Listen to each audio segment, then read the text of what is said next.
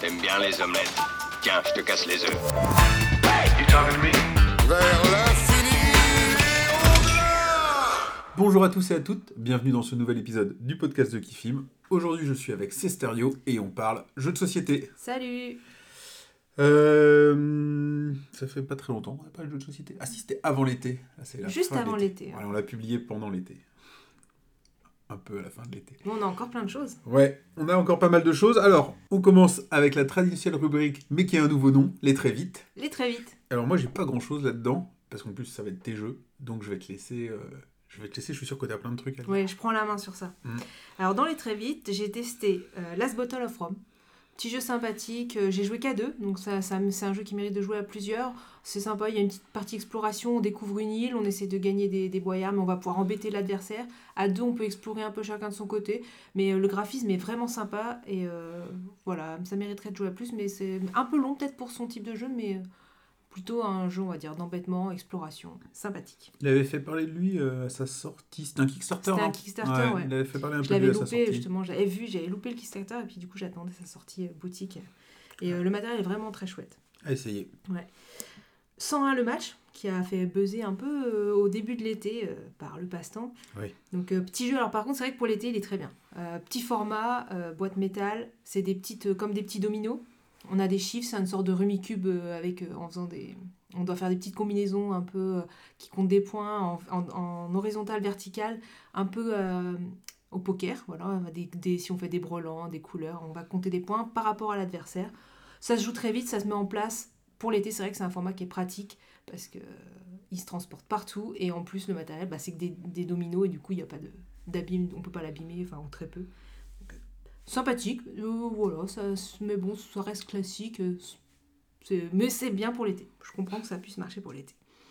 Euh, je continue avec Fairy Tales In. C'est un acheté- jeu. t'as ça, toi Ouais, j'ai ça. Et du coup, c'est un jeu que de joueurs, avec un format avec un, une- Un puissance 4. un puissance 4. Voilà, le, le- le mécanisme, c'est du puissance 4. Par contre, le jeu, en- enfin, le matériel, c'est un puissance 4, mais le jeu n'est pas du tout un puissance 4. On va avoir des personnages, ça peut être le petit cochon, les loups, euh, tout ça. Et en fait, chacun va scorer différemment. Donc, on va en choisir 5, je crois, alors qu'il y en a 7 ou 8 dans la boîte. Donc déjà, ça renouvelle quand même le jeu. On va prendre un pion, on va le mettre dans cette grille. Et on va scorer. Alors, il y en a qui scorent tout de suite, il y en a qui scorent à la fin. C'est un peu difficile d'expliquer. Mais en gros, euh, par exemple, il y en a un, il va scorer si on a euh, ses acolytes à côté. Donc, par exemple, euh, je crois que c'est Pinocchio. Si moi, j'ai réussi à mettre des tuiles à moi à côté, je vais scorer sur celui-là. Hmm. À l'inverse, il y en a un, il va scorer si c'est des tuiles adverses. Donc il faut se positionner au bon moment, il y a des petits bonus. Un petit jeu vraiment euh, facile à prendre en main et, euh, et plutôt chouette. Mhm. Une grosse boîte pour rien dedans, mais parce que c'est juste le truc 3D. Mais il est assez cher aussi par rapport à. Je crois qu'il est à plus de 30 euros pour juste les petits jetons et le truc en plastique. Donc euh, c'est pour ça aussi que je pense qu'il qu'il a moins fait parler de lui. Mais c'est vrai que sinon, il est en, en niveau euh, jeu, il est très sympa à jouer. J'ai testé euh, This War of Mine. Là, un gros jeu du coup tiré du jeu vidéo. C'est ça, hein, si je ne me Mhm. trompe pas. Je connaissais pas le jeu vidéo, donc euh, ça se passe pendant la guerre. C'est quelqu'un qui a vécu euh, la guerre, je crois qu'il l'a Ouais. créé. Et euh, donc il y a un aspect narratif assez important parce qu'on va pouvoir... il y a un livret assez gros avec des paragraphes et du coup, suivant ce qui se passe, suivant la couleur qu'on va tirer, on va aller choisir un paragraphe qui correspond. Donc c'est vrai qu'il y a cette partie narrative qui est intéressante parce qu'elle va, elle va changer quand même à chaque fois parce que pour retomber sur les mêmes euh, cartes, etc. J'ai plutôt aimé ma partie. C'est un jeu collaboratif et quand je dis c'est vraiment collaboratif parce qu'on n'a pas chacun un personnage avec chacun ses actions, c'est-à-dire que tous les personnages sont à tout le monde et on discute ensemble de toutes les décisions avec plein de phases. Donc il est un peu complexe au début à, prendre en main, mais finalement au bout de quelques tours on, s'y fait bien et puis on, reprend à peu près la, journée, ça se, déroule un peu toujours pareil avec la nuit. Euh, il est assez dur, c'est vrai qu'on doit faire des choix et à la fin on a des impacts sur la morale, etc. Et, donc il, est assez, difficile. Mais euh, j'ai vraiment, j'ai vraiment aimé. Il faut compter quand même la première partie euh, 3-4 heures. Euh, mais j'aimerais bien, j'ai vraiment envie d'en refaire une autre. Ouais, ça fait 2-3 ans, je pense que j'ai pas choisi Sword Mine. Mais euh, j'ai un bon souvenir aussi. Bon, moi, à l'occasion, ouais, alors à refaire, à refaire. à- Ouais, il n'y a pas forcément d'intérêt à le faire à plus que, deux. hein. Non, c'est vrai que c'est un jeu, je pense que sinon après il y a trop de discussions et c'est c'est- déjà que c'est un peu long, Ouais. ça s'éternise. J'ai joué aussi à Under Falling Sky. Je l'avais testé en PNP, j'en avais en, en print and play. Et euh, j'en avais euh, parlé la, la dernière fois, il me semble. Là, je l'ai testé en vrai, avec le vrai matériel, en collaboratif. Donc, euh, on l'avait offert à, une amie. Et euh, du coup, je le trouve qu'il marche très bien en collaboratif. Au niveau des choix, tout ça, pas plus de deux non plus. Bah, ça reste assez plus simple. hein. Par rapport à This War of Mine, les parties, c'est c'est 20 minutes. On lance des dés, on va, po- on va programmer ces dés. En fonction de la programmation, on va faire en sorte, il y a un vaisseau qui avance. Et, euh, et on doit essayer de développer notre technologie avant que le vaisseau arrive jusqu'à chez nous. Et on doit repousser les vaisseaux. Mais euh, le matériel est sympa. Il y a un mode campagne, donc moi je ne l'ai pas fait. J'ai testé juste la, la version de base. Et euh, vraiment, j'a- j'apprécie beaucoup, beaucoup le mécanisme de jeu. Il faut que j'essaye ça. Ouais, c'est vraiment, vraiment pas mal. Et le mode solo, enfin, à la base, c'est un jeu solo, hein, nous on l'a fait en coop, mais avec la campagne, je pense qu'elle elle marche très bien. Tide of Time, ça, je- tu connais aussi. Ah Donc, ouais, euh, ça fait longtemps ouais, que je l'ai celui-là. Il date de longtemps, mais je l'ai découvert dans une vidéo euh, sur YouTube. On en parlait, je dis, oh, c'est un petit jeu à deux, il y a que 32 cartes, je crois. Et euh, ça arrive à renouveler le jeu, on fait une sorte de draft. On va prendre des cartes, on va essayer d'optimiser pour, pour essayer de faire des petits combos. Et ça marche bien, ça se joue en trois âges, on va compter les, les points à chaque âge et on fait la somme. Et pour, pour un petit jeu comme ça, parce qu'il coûte 10 euros, Mm. et avec le peu de cartes, franchement, ils, ont réussi à faire un jeu qui, qui tient vraiment bien la route. Et Ouais, un petit jeu de draft. euh, c'est un Wonders très très très light. Moi, c'est un jeu que j'amène en voyage quand on est Mm. deux. Tout à fait. Mm. Non, j'ai j'ai vraiment beaucoup aimé. Euh, J'ai testé Non Merci. Alors, j'avais pu tester sur BGA, c'est comme ça que je l'ai découvert. Et puis, euh, c'est un petit jeu d'ambiance familiale. Bon, c'est assez simple, on va avoir des cartes et on va pouvoir. pro- En fait, une carte va être proposée sur la table et on va dire si on la veut ou on la veut pas. Ça s'appelle Non Merci. Quand on la veut pas, on va mettre, il va y avoir des jetons. Et euh, le but, ça va être de faire des suites. C'est-à-dire que, par exemple, si j'ai un 20 et que je mets un 21, un 22, un 23, je perdrai 20 points. Si j'arrive à mettre un 18, un 19 ou un 18, si je mets un 19, du coup, je perds plus 20, je perds 19. Donc, on va essayer de retrouver les cartes qui sont avant pour faire diminuer ce point. Mais si on a un 18, qu'on n'a pas le 19 au milieu, ben, on fait 18 plus 20. On va essayer donc de choper des cartes, il faut essayer de pas choper les grosses cartes. Et donc, on va poser des jetons pour dire non, je la veux pas celle-là, non, je la veux pas. Sauf qu'à un moment donné, on n'a plus de jetons, quelqu'un va être obligé de la prendre. Et en fait, on doit comme ça un peu lutter pour dire celle-là, je la veux, celle-là, celle-là, je la veux pas. Ou à l'inverse, tu sais que la carte, tu la veux, et tu vas faire cracher les autres pour qu'ils mettent des pions, pour que ces pions-là te reviennent après, parce que du coup, les pions- quand on récupère la carte, on récupère les pions. Mm. Voilà, un petit jeu très simple. Ça se joue très bien, on a joué à 3, à 2. Voilà, petit jeu simple, pareil, c'est parties rapides, ça se joue vite, il n'y a pas de règles, très peu de règles à expliquer, donc ça sort très facilement. Euh, je vais parler aussi de Varuna. Varuna qui est la suite de Déméter, on va dire, Déméter 2. Donc moi j'avais beaucoup aimé Déméter, ça a été un, de mes jeux préférés de l'année dernière. Donc j'attendais un peu euh, Varuna. C'est un bon jeu, par contre c'est vrai que c'est quand même... euh, beaucoup ont dit qu'il était meilleur que Déméter. Je sais pas. Pour moi, je dirais pas qu'il est meilleur. Pour moi, c'est quasiment un doublon, presque, de l'avoir. Il y a quand même la grosse particularité de Varuna, c'est qu'il y a, on est là, c'est sous-marin, on va avoir un sous-marin, il va, le sous-marin va subir des dégâts. Et il y a cette partie dégâts qu'il va falloir gérer en plus. Il est un peu plus complexe que Déméter en termes de, de- possibilités et de ce qu'il y a à faire. En fait, on, on- peut vite être perdu, surtout sur les premières parties. Et il y a cette partie dégâts qui est quand même intéressante et qu'il va falloir gérer différemment euh, par rapport à Déméter. Si vous avez bien aimé Déméter, vous pouvez y aller. Si vous n'avez pas aimé Déméter, il ne faut pas y aller. Parce que déjà, euh, Il faut, il faut rappeler que Déméter, donc Varuna, c'est la suite de Déméter. Déméter qui était dans l'univers de Ganymède. Ganymède. Et Ganymède qui est absolument magnifique. Mm. Et euh, ils sont les trois euh, dans le même style de design, quoi. Oui, c'est le graphisme, c'est exactement le même. C'est vrai que là, par contre, on est sur du roll and write pour les deux. Enfin, du draft, du non, pas du draft, du cart and write. Donc comment le Flip, and, flip flip and and write. write. On sait plus avec tous les a. Donc euh, voilà. Qu'est-ce que je, je- Il y en a encore quelques-uns. Allez, je vais aller. Je vais en dire un dernier. Je vais dire Fiesta de los Muertos parce que je l'ai récupéré. Seulement. Ouais. Mais je l'ai joué que maintenant et je l'ai trouvé. non, on en euh, a déjà parlé. Bah, pas moi, parce que moi je l'ai récupéré euh, de Chenin, du coup. Qui, euh, que... Et donc j'ai pu y jouer, moi j'ai trouvé ça très sympathique. Ça a bien marché chez nous. Euh, le seul truc qui me fait un peu peur, c'est l'écriture, parce qu'on doit écrire des, les lettres, et je me dis qu'à peu ou à force, on peut deviner du coup l'écriture à qui était la carte, et du coup c'est ça qui m'a un peu inquiété pour deviner. Là, sur, euh, en tout cas sur les, sur les petites manches qu'on a fait, ça s'est pas ressenti. Et on a bien rigolé en tout cas sur, ce que, sur les mots qui avaient pu euh, sortir. Donc euh, voilà, je, je, je l'ai trouvé agréable. Ouais, on en avait parlé dans un podcast Est-ce déjà. que vous n'aviez pas aimé du tout? Non, Chenin et moi, on est passé complètement à côté. Alors, est-ce qu'il y a un truc qu'on a raté L'ambiance était. Mais c'était- il y avait des joueurs qu'on connaissait pas autour de la table, mais l'ambiance était bonne, c'était en festi. Et, euh, et je vois pas pourquoi on est passé à côté en fait. C'est ça qui me. Mm. Mais par contre, oui, enfin, on a trouvé ça, bah. Youpi, c'est le téléphone arabe, c'est tout quoi. Non, chez- c'est- moi ça a bien marché en tout cas. Et là je pars sur une rubrique dédiée aux escape games parce que alors là l'été j'en ai fait Alors, c'est une rubrique au sein de la rubrique. au sein de la rubrique très vite parce Alors, que là j'en ai une liste aussi. Ouais, bah, juste la liste, hein. Juste la liste. Donc le Unlock Legendary. Donc euh, moi je suis adepte de, de tous les Unlock. Donc dès qu'il y en a un qui sort en juin et en décembre. Donc euh, celui-là il échappe pas à la règle. Très bien. Trois scénarios vraiment distincts, c'est ça aussi. Trois ambiances, trois univers différents. Donc j'ai vraiment bien aimé aussi celui-là hein, dans la continuité. Les Exits, j'en ai fait deux. La Maison des Énigmes que j'ai beaucoup aimé. Euh, mode débutant, mais en fait euh, la difficulté, ils mettent débutant ou, ex- ou expert, mais en fait la difficulté des énigmes n'est pas si différente. C'est juste qu'il y en a une qui est plus linéaire. On, on sait de page 1 à page 2, page 2, page 3, etc. Mhm. Alors que l'autre, on a un livret, on doit chercher. Mais je trouve qu'en termes de difficulté, il n'y a pas tant que ça d'écart. Et euh, donc la Maison des Énigmes, j'ai beaucoup aimé. J'ai fait l'affaire du Mississippi. J'ai trouvé les, euh, les énigmes un peu plus tirées par les cheveux. Il est très sympa, mais euh, il y a des énigmes. bon, je suis restée un peu sur ma faim.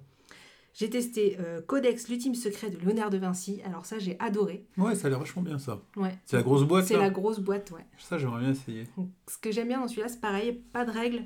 On ouvre le coffret et là, on a une lettre. On lit la lettre. Qu'est-ce qui se passe? Alors, je trouve que ça mélange un peu enquête dans celui-là, parce que du coup, on part avec rien. Mhm. On ouvre, on lit, on essaie de, de- de se, de- de se répartir. Et ensuite, et en même temps, il y, a des il y, a, il y a- il y a des énigmes dedans. Donc, j'ai Tu- vraiment beaucoup aimé mon expérience de jeu. Tu peux le faire qu'une fois celui-là? Ouais, c'est qu'une fois, ouais. Comme quasiment tous les Et il se escapes fait à deux énigmes. Bah, nous, à deux, c'est bien marché. Moi, je préfère tout ce qui est escape, tout ça, je les fais que à deux. Parce qu'après, sinon, il y a trop, on se perd. Je te le rachèterais bien, mais je sais pas avec qui je vais jouer. Mais non, j'ai dé- il est déjà plus. euh, Ah, tu. Ah oui, tu m'as dit en plus. Ouais. Et euh, pour faire la suite du précédent podcast où j'avais parlé de Escape Tales The Awakening, que j'avais beaucoup aimé aussi, dans la mécanisme avec des petits paragraphes, c'est narratif, mais pas trop. Donc euh, ça, j'avais beaucoup aimé. J'ai fait le deuxième, Low Memory. Euh, si vous avez, le deuxième, il est beaucoup plus long. Il y a trois, c'est fait en trois petits, trois étapes, on va dire. Donc il dure euh, quasiment deux fois, voire trois fois le temps pour, du premier. Et là, j'ai trouvé qu'il y a deux énigmes, euh, je cherche encore. Donc euh, même avec les réponses, je, les cherche. Mais bon. Sinon, le reste, j'ai trouvé très sympa. L'histoire était très bien amenée. Bon, voilà, j'ai trouvé qu'il y a quelques, deux, trois énigmes qui sont un peu tirées par les cheveux, pareil, et qui m'ont... Voilà, comme je dis, je cherche encore. C'est bon, j'ai fini mon très vite Ok, merci. Je vais quand même citer deux, trois trucs Ah. dans- en très vite. Mais alors vraiment très très vite parce que c'est des choses dont on a déjà parlé.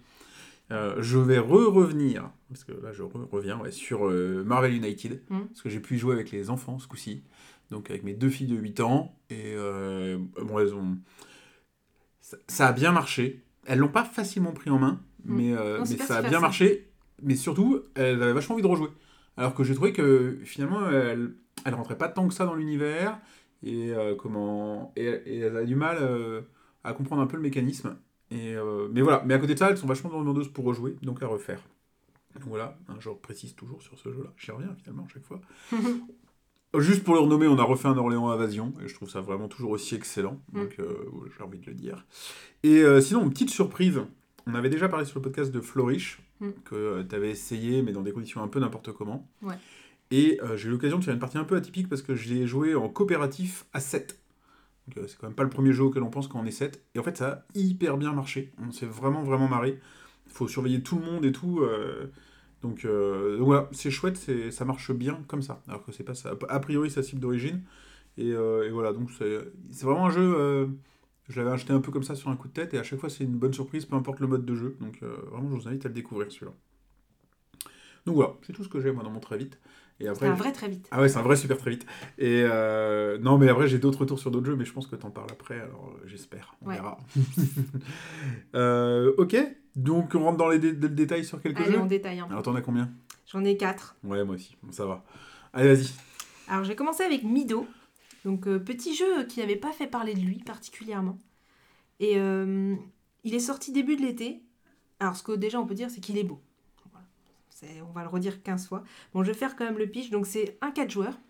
Pour euh, 10 ans, c'est Clément Skaliki qui a l'auteur et euh, Carolina Kayak pour euh, l'illustration chez Rebel Studio, donc qui est pareil, qui est peu connu. Donc euh, je ne suis, suis pas sûre que c'est leur premier jeu, mais en tout cas ils n'ont pas fait grand-chose. C'est une promenade dans la nature. Le but c'est de décrocher le titre du meilleur observateur. Pour ça, on va découvrir des paysages, des animaux, des plantes. Ça se joue en six manches. Alors, il va y avoir euh, deux plateaux. Un plateau, euh, on va dire 4x4 avec des cartes qui vont être est, sud et ouest. Et on a un feu de camp pour aller euh, se reposer suite à notre balade. On va avoir, nous, à notre tour de jeu, des comme des étiquettes qu'on va encocher sur le plateau principal pour choper une carte. Donc, on a des étiquettes qui vont de 1 à 4. Donc, si je prends le 1 et je le mets sur la ligne 1 à droite, bah, j'aurai la première carte de la ligne 1 à droite. Si je le mets sur la ligne 3 et que c'est le 2, je prendrai la deuxième carte à droite de la ligne 3. Bon. Comme ça qu'on récupère nos cartes. Donc, soit on récupère des cartes euh, animaux de cette manière, ou sinon on va sur le plateau euh, du feu de camp, où on met l'autre côté de notre étiquette pour faire des actions. C'est des actions particulières. Donc, par exemple, on va pouvoir poser deux cartes à son tour de jeu. On va pouvoir récupérer des routes, parce que c'est les routes qui nous permettent de mettre des paysages. Donc, les cartes plateau, en fait, euh, c'est un jeu de chaînage. Donc, déjà, on va acheter des cartes sol. Ça peut être euh, du désert, de l'herbe. Il y a quand même un- un- une notion un peu quand même euh, au niveau de, la nature, etc. Donc, si j'ai de la neige, je ne vais pas pouvoir mettre les mêmes choses que si euh, j'ai de l'herbe. Donc d'abord on met une carte sol. Cette carte sol en fait va nous permettre après de mettre d'autres cartes. Donc c'est très iconographique, tout est fait que par icône. Donc quand je vais prendre une carte, que ça soit sud ou ouest, je vais prendre une carte et si je peux la mettre que si elle respecte les icônes qui sont marquées dessus. Tout simplement. Mhm. Si j'ai deux icônes, je choisis sur quelle icône je la mets. Du coup, ça remplace l'icône précédente. Et ainsi de suite. C'est du chaînage, donc le but c'est de- de- de- d'optimiser, de, d'essayer de faire la meilleure main pour avoir les bonnes cartes. Ce qu'il faut savoir, c'est que, par exemple, les cartes sol, elles sont que à l'est. Il y a des cartes, par exemple, les cerises, elles sont que pendant la période sud, parce qu'à partir de la moitié, on enlève les cartes sud, on met les cartes nord. Et là, ça devient plus difficile d'avoir des cerises pour après faire les chaînages. Et euh, il y a un petit rappel qui nous dit comme ça euh, quels euh, fruits ou quels animaux sont dans quel paquet de cartes. Je pense que c'est assez clair sur un peu le, jeu. Donc, pour moi, les points, va- je vais commencer par les points négatifs, comme ça, après on, retient le positif. Donc, pour moi, il y a le hasard de la pioche qui est très présent. Donc, j'en ai, fait quand même plusieurs parties et c'est retombé à chaque fois. Ce qui est un peu, enfin, moi, ce qui m'a quand même ennuyé dans ma partie. T'aimes pas ça, toi? Ben, je- le hasard me gêne pas en soi, mais pas quand c'est un jeu de stratégie. Enfin, pour moi, voilà, faire un King of Tokyo, ben, on lance les dés, ça marche pas, ça marche pas, on rigole et c'est tout. Là, ben, par exemple, comme on le dit, euh, j'ai dit par exemple les cerises sont pendant le sud. J'ai pas pris de cerises, c'est ma faute, j'aurais dû penser, j'aurais dû savoir qu'il fallait que je prenne des cerises. Toutes les cartes nord après demandaient des cerises. Bon, j'en avais pas, ben du coup j'étais coincée. Parce que du coup je pouvais mettre aucune carte. Mais la fois d'après, ben, je dis allez, je prends des cerises, comme ça je vais pas me tomber. Mais finalement dans la partie nord, c'est pas les cerises qui tombent. Donc en fait, on peut pas prévoir parce qu'on sait pas ce qui va arriver là, les tours d'après. Et du coup, ben, si je prends des cerises et finalement ça tombe pas, j'aurai des cerises qui vont pas me servir. Mais si je les prends pas et qu'elles tombent, je les- enfin du coup voilà, et là on est un peu dépendant de la pioche et ça peut bloquer un- presque le jeu hein, parce que du coup, bah, si on n'a pas les icônes, on peut pas les pondre. On peut défausser, euh, je crois, deux cartes pour remplacer une icône, mais ça revient à mon deuxième point négatif, c'est qu'on a peu de cartes en main. On a cinq cartes au début, mais il y a une action qui nous permet de poser deux cartes, donc on n'en a plus que, que, trois. Et comme on peut piocher qu'une carte à la fois, bah, on peut jamais vraiment faire refaire complètement une main. Il n'y a aucune action qui nous permet de piocher deux fois. Ou... Et moi, comme j'essaie d'optimiser, bah, euh, à chaque fois que je pioche une carte dans, dans le plateau, bah, j'essaie d'en mettre une. Comme ça, du coup, ma main, j'en prends une, j'en mets une, j'en prends, j'en prends une, j'en mets une. Bon, après, c'est sûr que moi, mon adversaire a des fois dit, bah, je prends une carte, mais j'en pose pas. Donc, elle avait une main plus, plus conséquente. Mais c'est vrai que du coup, ce peu de cartes en main, qui est pas renouvelable, avec en plus le hasard qui fait qu'on peut être bloqué. Après, au niveau de la difficulté, je trouve un peu long. Par rapport à, il y a six manches.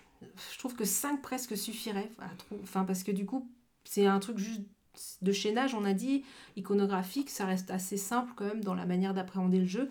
Et du coup, il est assez long. Euh, il dépasse, plus, il dépasse l'heure, je pense, même à deux. Mhm.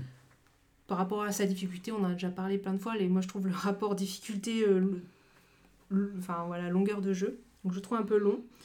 Euh, sinon, pour les points positifs quand même, donc moi j'ai l'illustration, voilà, sont magnifiques. C'est un peu des- du dessin, un peu à l'aquarelle, tout ça. Enfin, moi j'aime beaucoup. C'est pas dans le style de Calico un peu? À Calico, non, pas Calico.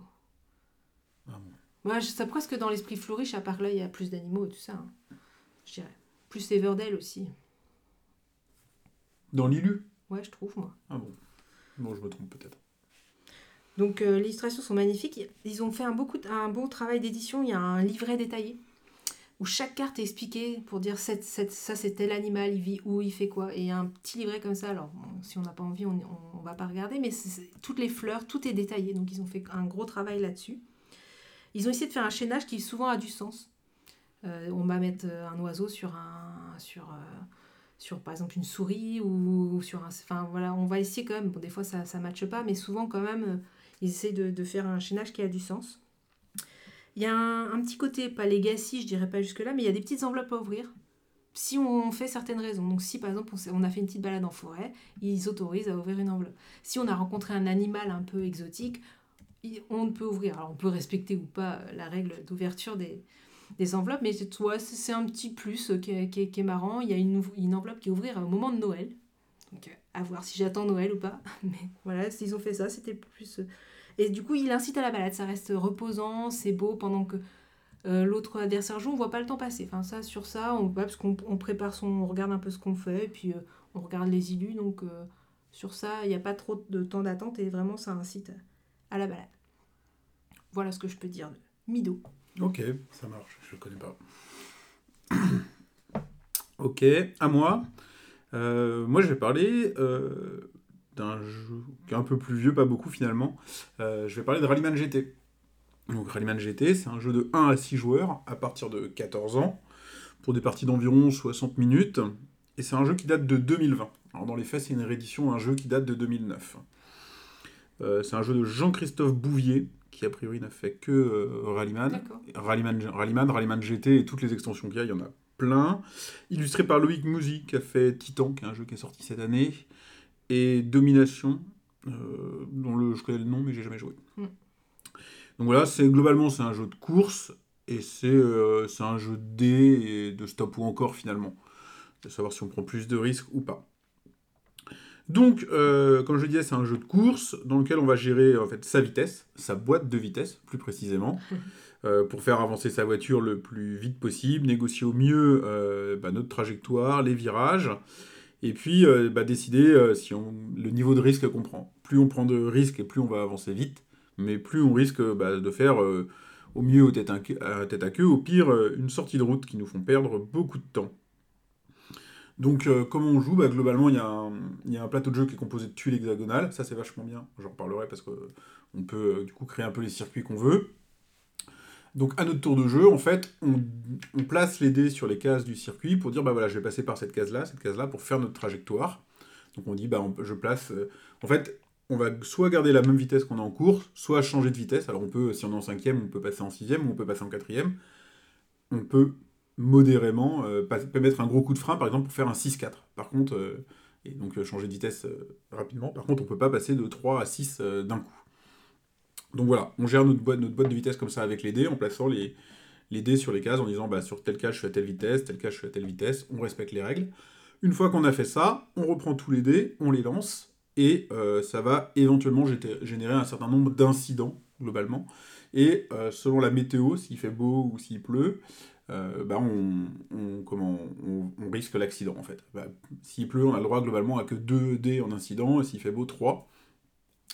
Donc soit on lance, décide de lancer tous nos dés d'un coup, euh, ce qui nous fait gagner des jetons courage, qui peuvent servir plus tard, mais euh, du coup bah, on lance tout d'un coup, donc si on a 3 incidents, on a 3 incidents, et c'est peut-être à que direct. Ou alors on peut être prudent et lancer nos dés un par un, et puis par exemple si on a le droit à 3 incidents et qu'on est rendu à 2, on dit bah j'arrête là, j'arrête de lancer, et je, termine, je termine pas mon déplacement. Et là, on gagne pas de jetons courage. Mais c'est là où on peut les utiliser. Ou à la place de lancer un dé, on peut dire bah, celui-là, je vais mettre un jeton courage que j'ai gagné précédemment, justement, pour, euh, être sûr de réussir mon coup. Donc voilà, globalement, le, jeu. Donc dé et stop encore. Euh, ce qu'il faut noter, c'est que c'est un jeu qui, euh, a une super bonne réputation. Tout le monde en dit beaucoup de bien. Alors, il est relativement bien placé sur Board Game Geek. hein, il est dans les millièmes. Alors, c'est pas terrible. Enfin, c'est pas terrible comme ça, mais il faut savoir qu'il y a 60 000 jeux euh, Ouais. sur Board Game Geek. Donc, ça reste quand même un placement qui est quand même pas dégueulasse. Mais, euh, mais il a une grosse réputation, ce jeu, quoi. Alors, moi, ce que j'en ai pensé... euh, alors, il y a un gros point qui me gêne, mais je vais en parler après. Euh, du côté des positifs, c'est vrai que la, la modula- modularité des plateaux de jeu, elle est top. Les, les tuiles hexagonales, il y en a plein. Elles, et elles sont recto verso, elles permettent de créer à peu près tous les circuits que vous voulez. Donc ça, euh, ça c'est vraiment cool, c'est toujours une bonne idée. Je pense que c'est un jeu euh, qu'il faut jouer à plusieurs, parce que pour avoir le plus de voitures possible sur la course, pour que ça génère un petit peu d'interaction et qu'il y ait euh, autre chose que le simple lancer de dés, et que ce ne soit pas que de l'optimisation. Parce que globalement, ça reste un jeu de dés. C'est-à-dire que voilà, vous lancez vos dés, ce que vous avez prévu de faire, bah, ça marche, ça marche pas. et puis c'est tout. et du coup, j'ai trouvé que pendant la partie, euh, bah, il n'y avait pas de gros bouleversements. En gros, on lance nos dés, c'est euh, assez facile de savoir le moment où on doit toucher les lancers d'un coup parce qu'on peut se le permettre, ou euh, comment, si on va les lancer un par un parce que c'est le moment qui est risqué. Et, et du coup, bah, s'il y en a un qui prend un avantage à un moment donné, il a pas, vu que personne prend, tout, enfin nous on n'a pas joué où tout le monde prenait des gros risques, il n'y avait pas plein de tête à queue, etc. Du coup, bah t'es devant, tu restes devant. Et euh, ensuite les autres, bah ils font un peu comme ils peuvent euh, avec leurs dés. Donc ça, j'ai trouvé que finalement c'était, euh, je dirais peut-être un peu plat, quoi. Donc, donc voilà. Et ce qui m'a gêné également, j'ai l'impression d'en dire que du mal, c'est que j'ai trouvé la, la- pour le coup, j'ai trouvé la prise en main et les règles vraiment pas simples. C'est-à-dire que quand on joue, c'est pas compliqué. Là, ça s'explique rapidement. Mais alors, lire les règles et comprendre la mise en place du truc, ça nous a pris un gros moment, quoi. Alors, on s'y est peut-être mal pris aussi, mais, euh, mais ça n'a pas été évident. Du coup, j'ai trouvé que ouais, le début de la première partie, c'était laborieux, vraiment laborieux, quoi.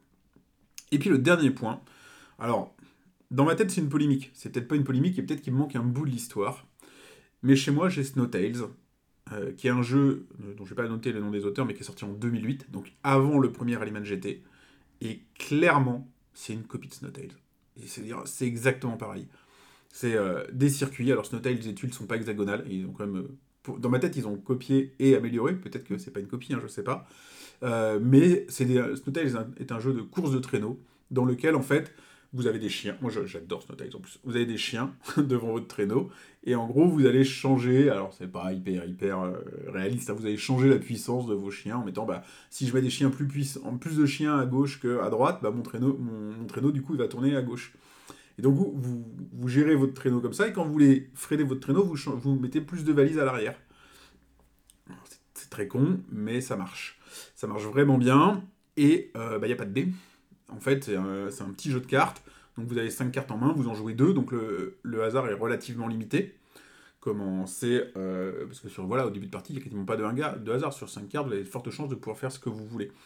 Et quand vous avez des incidents, que euh, bah, vous faites une sortie de piste, que vous ratez un déplacement, etc., vous comprenez des petites gaz dégâts qui viennent dans votre main. Alors là, ça va augmenter le hasard, justement. C'est là que. Parce que euh, bah, la carte, elle vient dans votre main, elle prend la place d'une autre carte. Euh, donc voilà, mais ça marche hyper bien. J'ai trouvé le. Alors, il est plus dur, Snowtails. Euh, la compréhension de comment on fait les virages, les trucs comme ça, c'est plus compliqué que dans Rallyman GT. Mais les plateaux, je les ai trouvés. Ils sont plus rigolos parce que, vu que c'est une course de chiens de traîneau, en fait, ils peuvent inventer un peu tout et n'importe quoi. Euh, Il y a des arbres sur la piste. euh, ils donnent des petits meeples, euh, des, petits des arbres en meeple que vous pouvez placer où vous voulez pour mettre vous-même des obstacles. Il peut y avoir un, un ravin à sauter, donc il faut avoir une vitesse minimum. Ils ont inventé plein de trucs qui rendent le jeu euh, plus rigolo nativement. Alors, vu la dose d'extension qu'il y a dans Rallyman GT, je me doute que si ça se trouve, tout ça existe dans les extensions. Ouais. Mais au niveau du jeu de base, euh, Rallyman GT pour moi est beaucoup plus plat que Snowtails. Mais Snowtail est plus édité.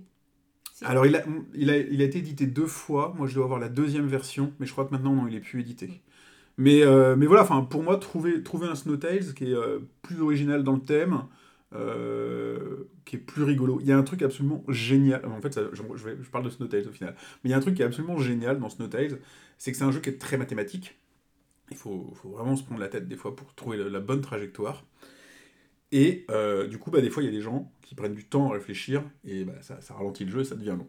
Et ben dans Snowtails, il y a un jeton, bon, la grosse papate. On l'appelle, voilà, ça s'appelle la grosse papate. et quand, quand un joueur est lent, en fait, vous lui dites, nous on lui disait tout le temps, attention, la grosse papate te guette. Et quand il est lent, vous dites, allez, tant pis, t'as la grosse papate. Et en fait, la grosse papate ne fait rien. Elle sert à rien. Mm. Mais le fait de dire aux gens, euh, la grosse papate te guette, et, et leur filer la grosse papate, en fait, ils accélèrent. Et, Mm. et ça marche, ça n'a pas d'autre impact. Et c'est même un truc que nous, à l'époque, on y jouait vraiment beaucoup, on l'exportait dans les autres jeux. C'est-à-dire que tu, tu te retrouves à faire. euh, qu'on jouait à Terra Mystica en même temps à l'époque. Tu commençais à être lent à Terra Mystica, puis tu prenais un La grosse papate te guette. Mm. Et voilà, bon, je trouve des, des trucs comme ça. Donc, au final, euh, Rallyman GT, c'est bien. Il faut... Là, j'ai été un peu négatif, mais franchement, ça, ça marche, c'est bien, c'est un bon jeu. Euh, moi, je l'ai noté 7 sur 10. Je serais assez curieux d'y jouer avec des extensions pour voir un peu, euh, pour le, pimper un peu, le pimenter un petit peu. Mais à choisir, euh, si demain j'ai Rallyman GT et Snowtails, je crois que je refais un Snowtails. Allez, t'as joué. J'ai joué. Je vais pas être très très positive sur ce jeu. Alors, c'est vraiment là très très subjectif parce que je, je pense qu'il a son public et je comprends pourquoi il a son public.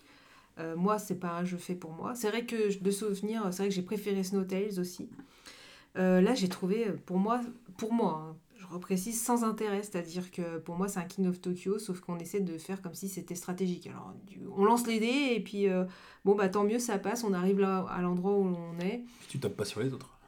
Mais non, tu mais justement, du coup, tu lances, ça- t'as du hasard qui apporte pas grand chose. Alors oui, tu peux faire potentiellement une sortie de route, mais euh, du coup, si t'en fais une, t'es sûr que t'as perdu la partie, donc il n'y a plus d'intérêt. Donc en plus, si tu fais un circuit court, à la limite, c'est intéressant, tu refais plusieurs parties et tout. Si en plus tu prévois un circuit long, alors tu prends du retard, c'est fini quoi. Donc, et là, tu subis ta partie. Déjà là, comme on a dit, euh, on- je sais pas comment ça se fait, mais ça nous a paru complexe pour juste lancer des dés et avancer. Donc, euh, voilà, donc déjà j'ai trouvé les règles complexes pour ce que c'est. Par contre, l'édition est très jolie, donc c'est vrai que pour des ados qui aiment bien les jeux de voiture, je comprends, ça marche bien, ils font leurs petites courses et tout. J'ai rejoué sur BGA, moi, du coup, plus... donc j'ai fait plusieurs parties quand même de ce jeu. Sur BGA, c'est plus simple parce que du coup, déjà, c'est beaucoup plus rapide, on lance CD et tout.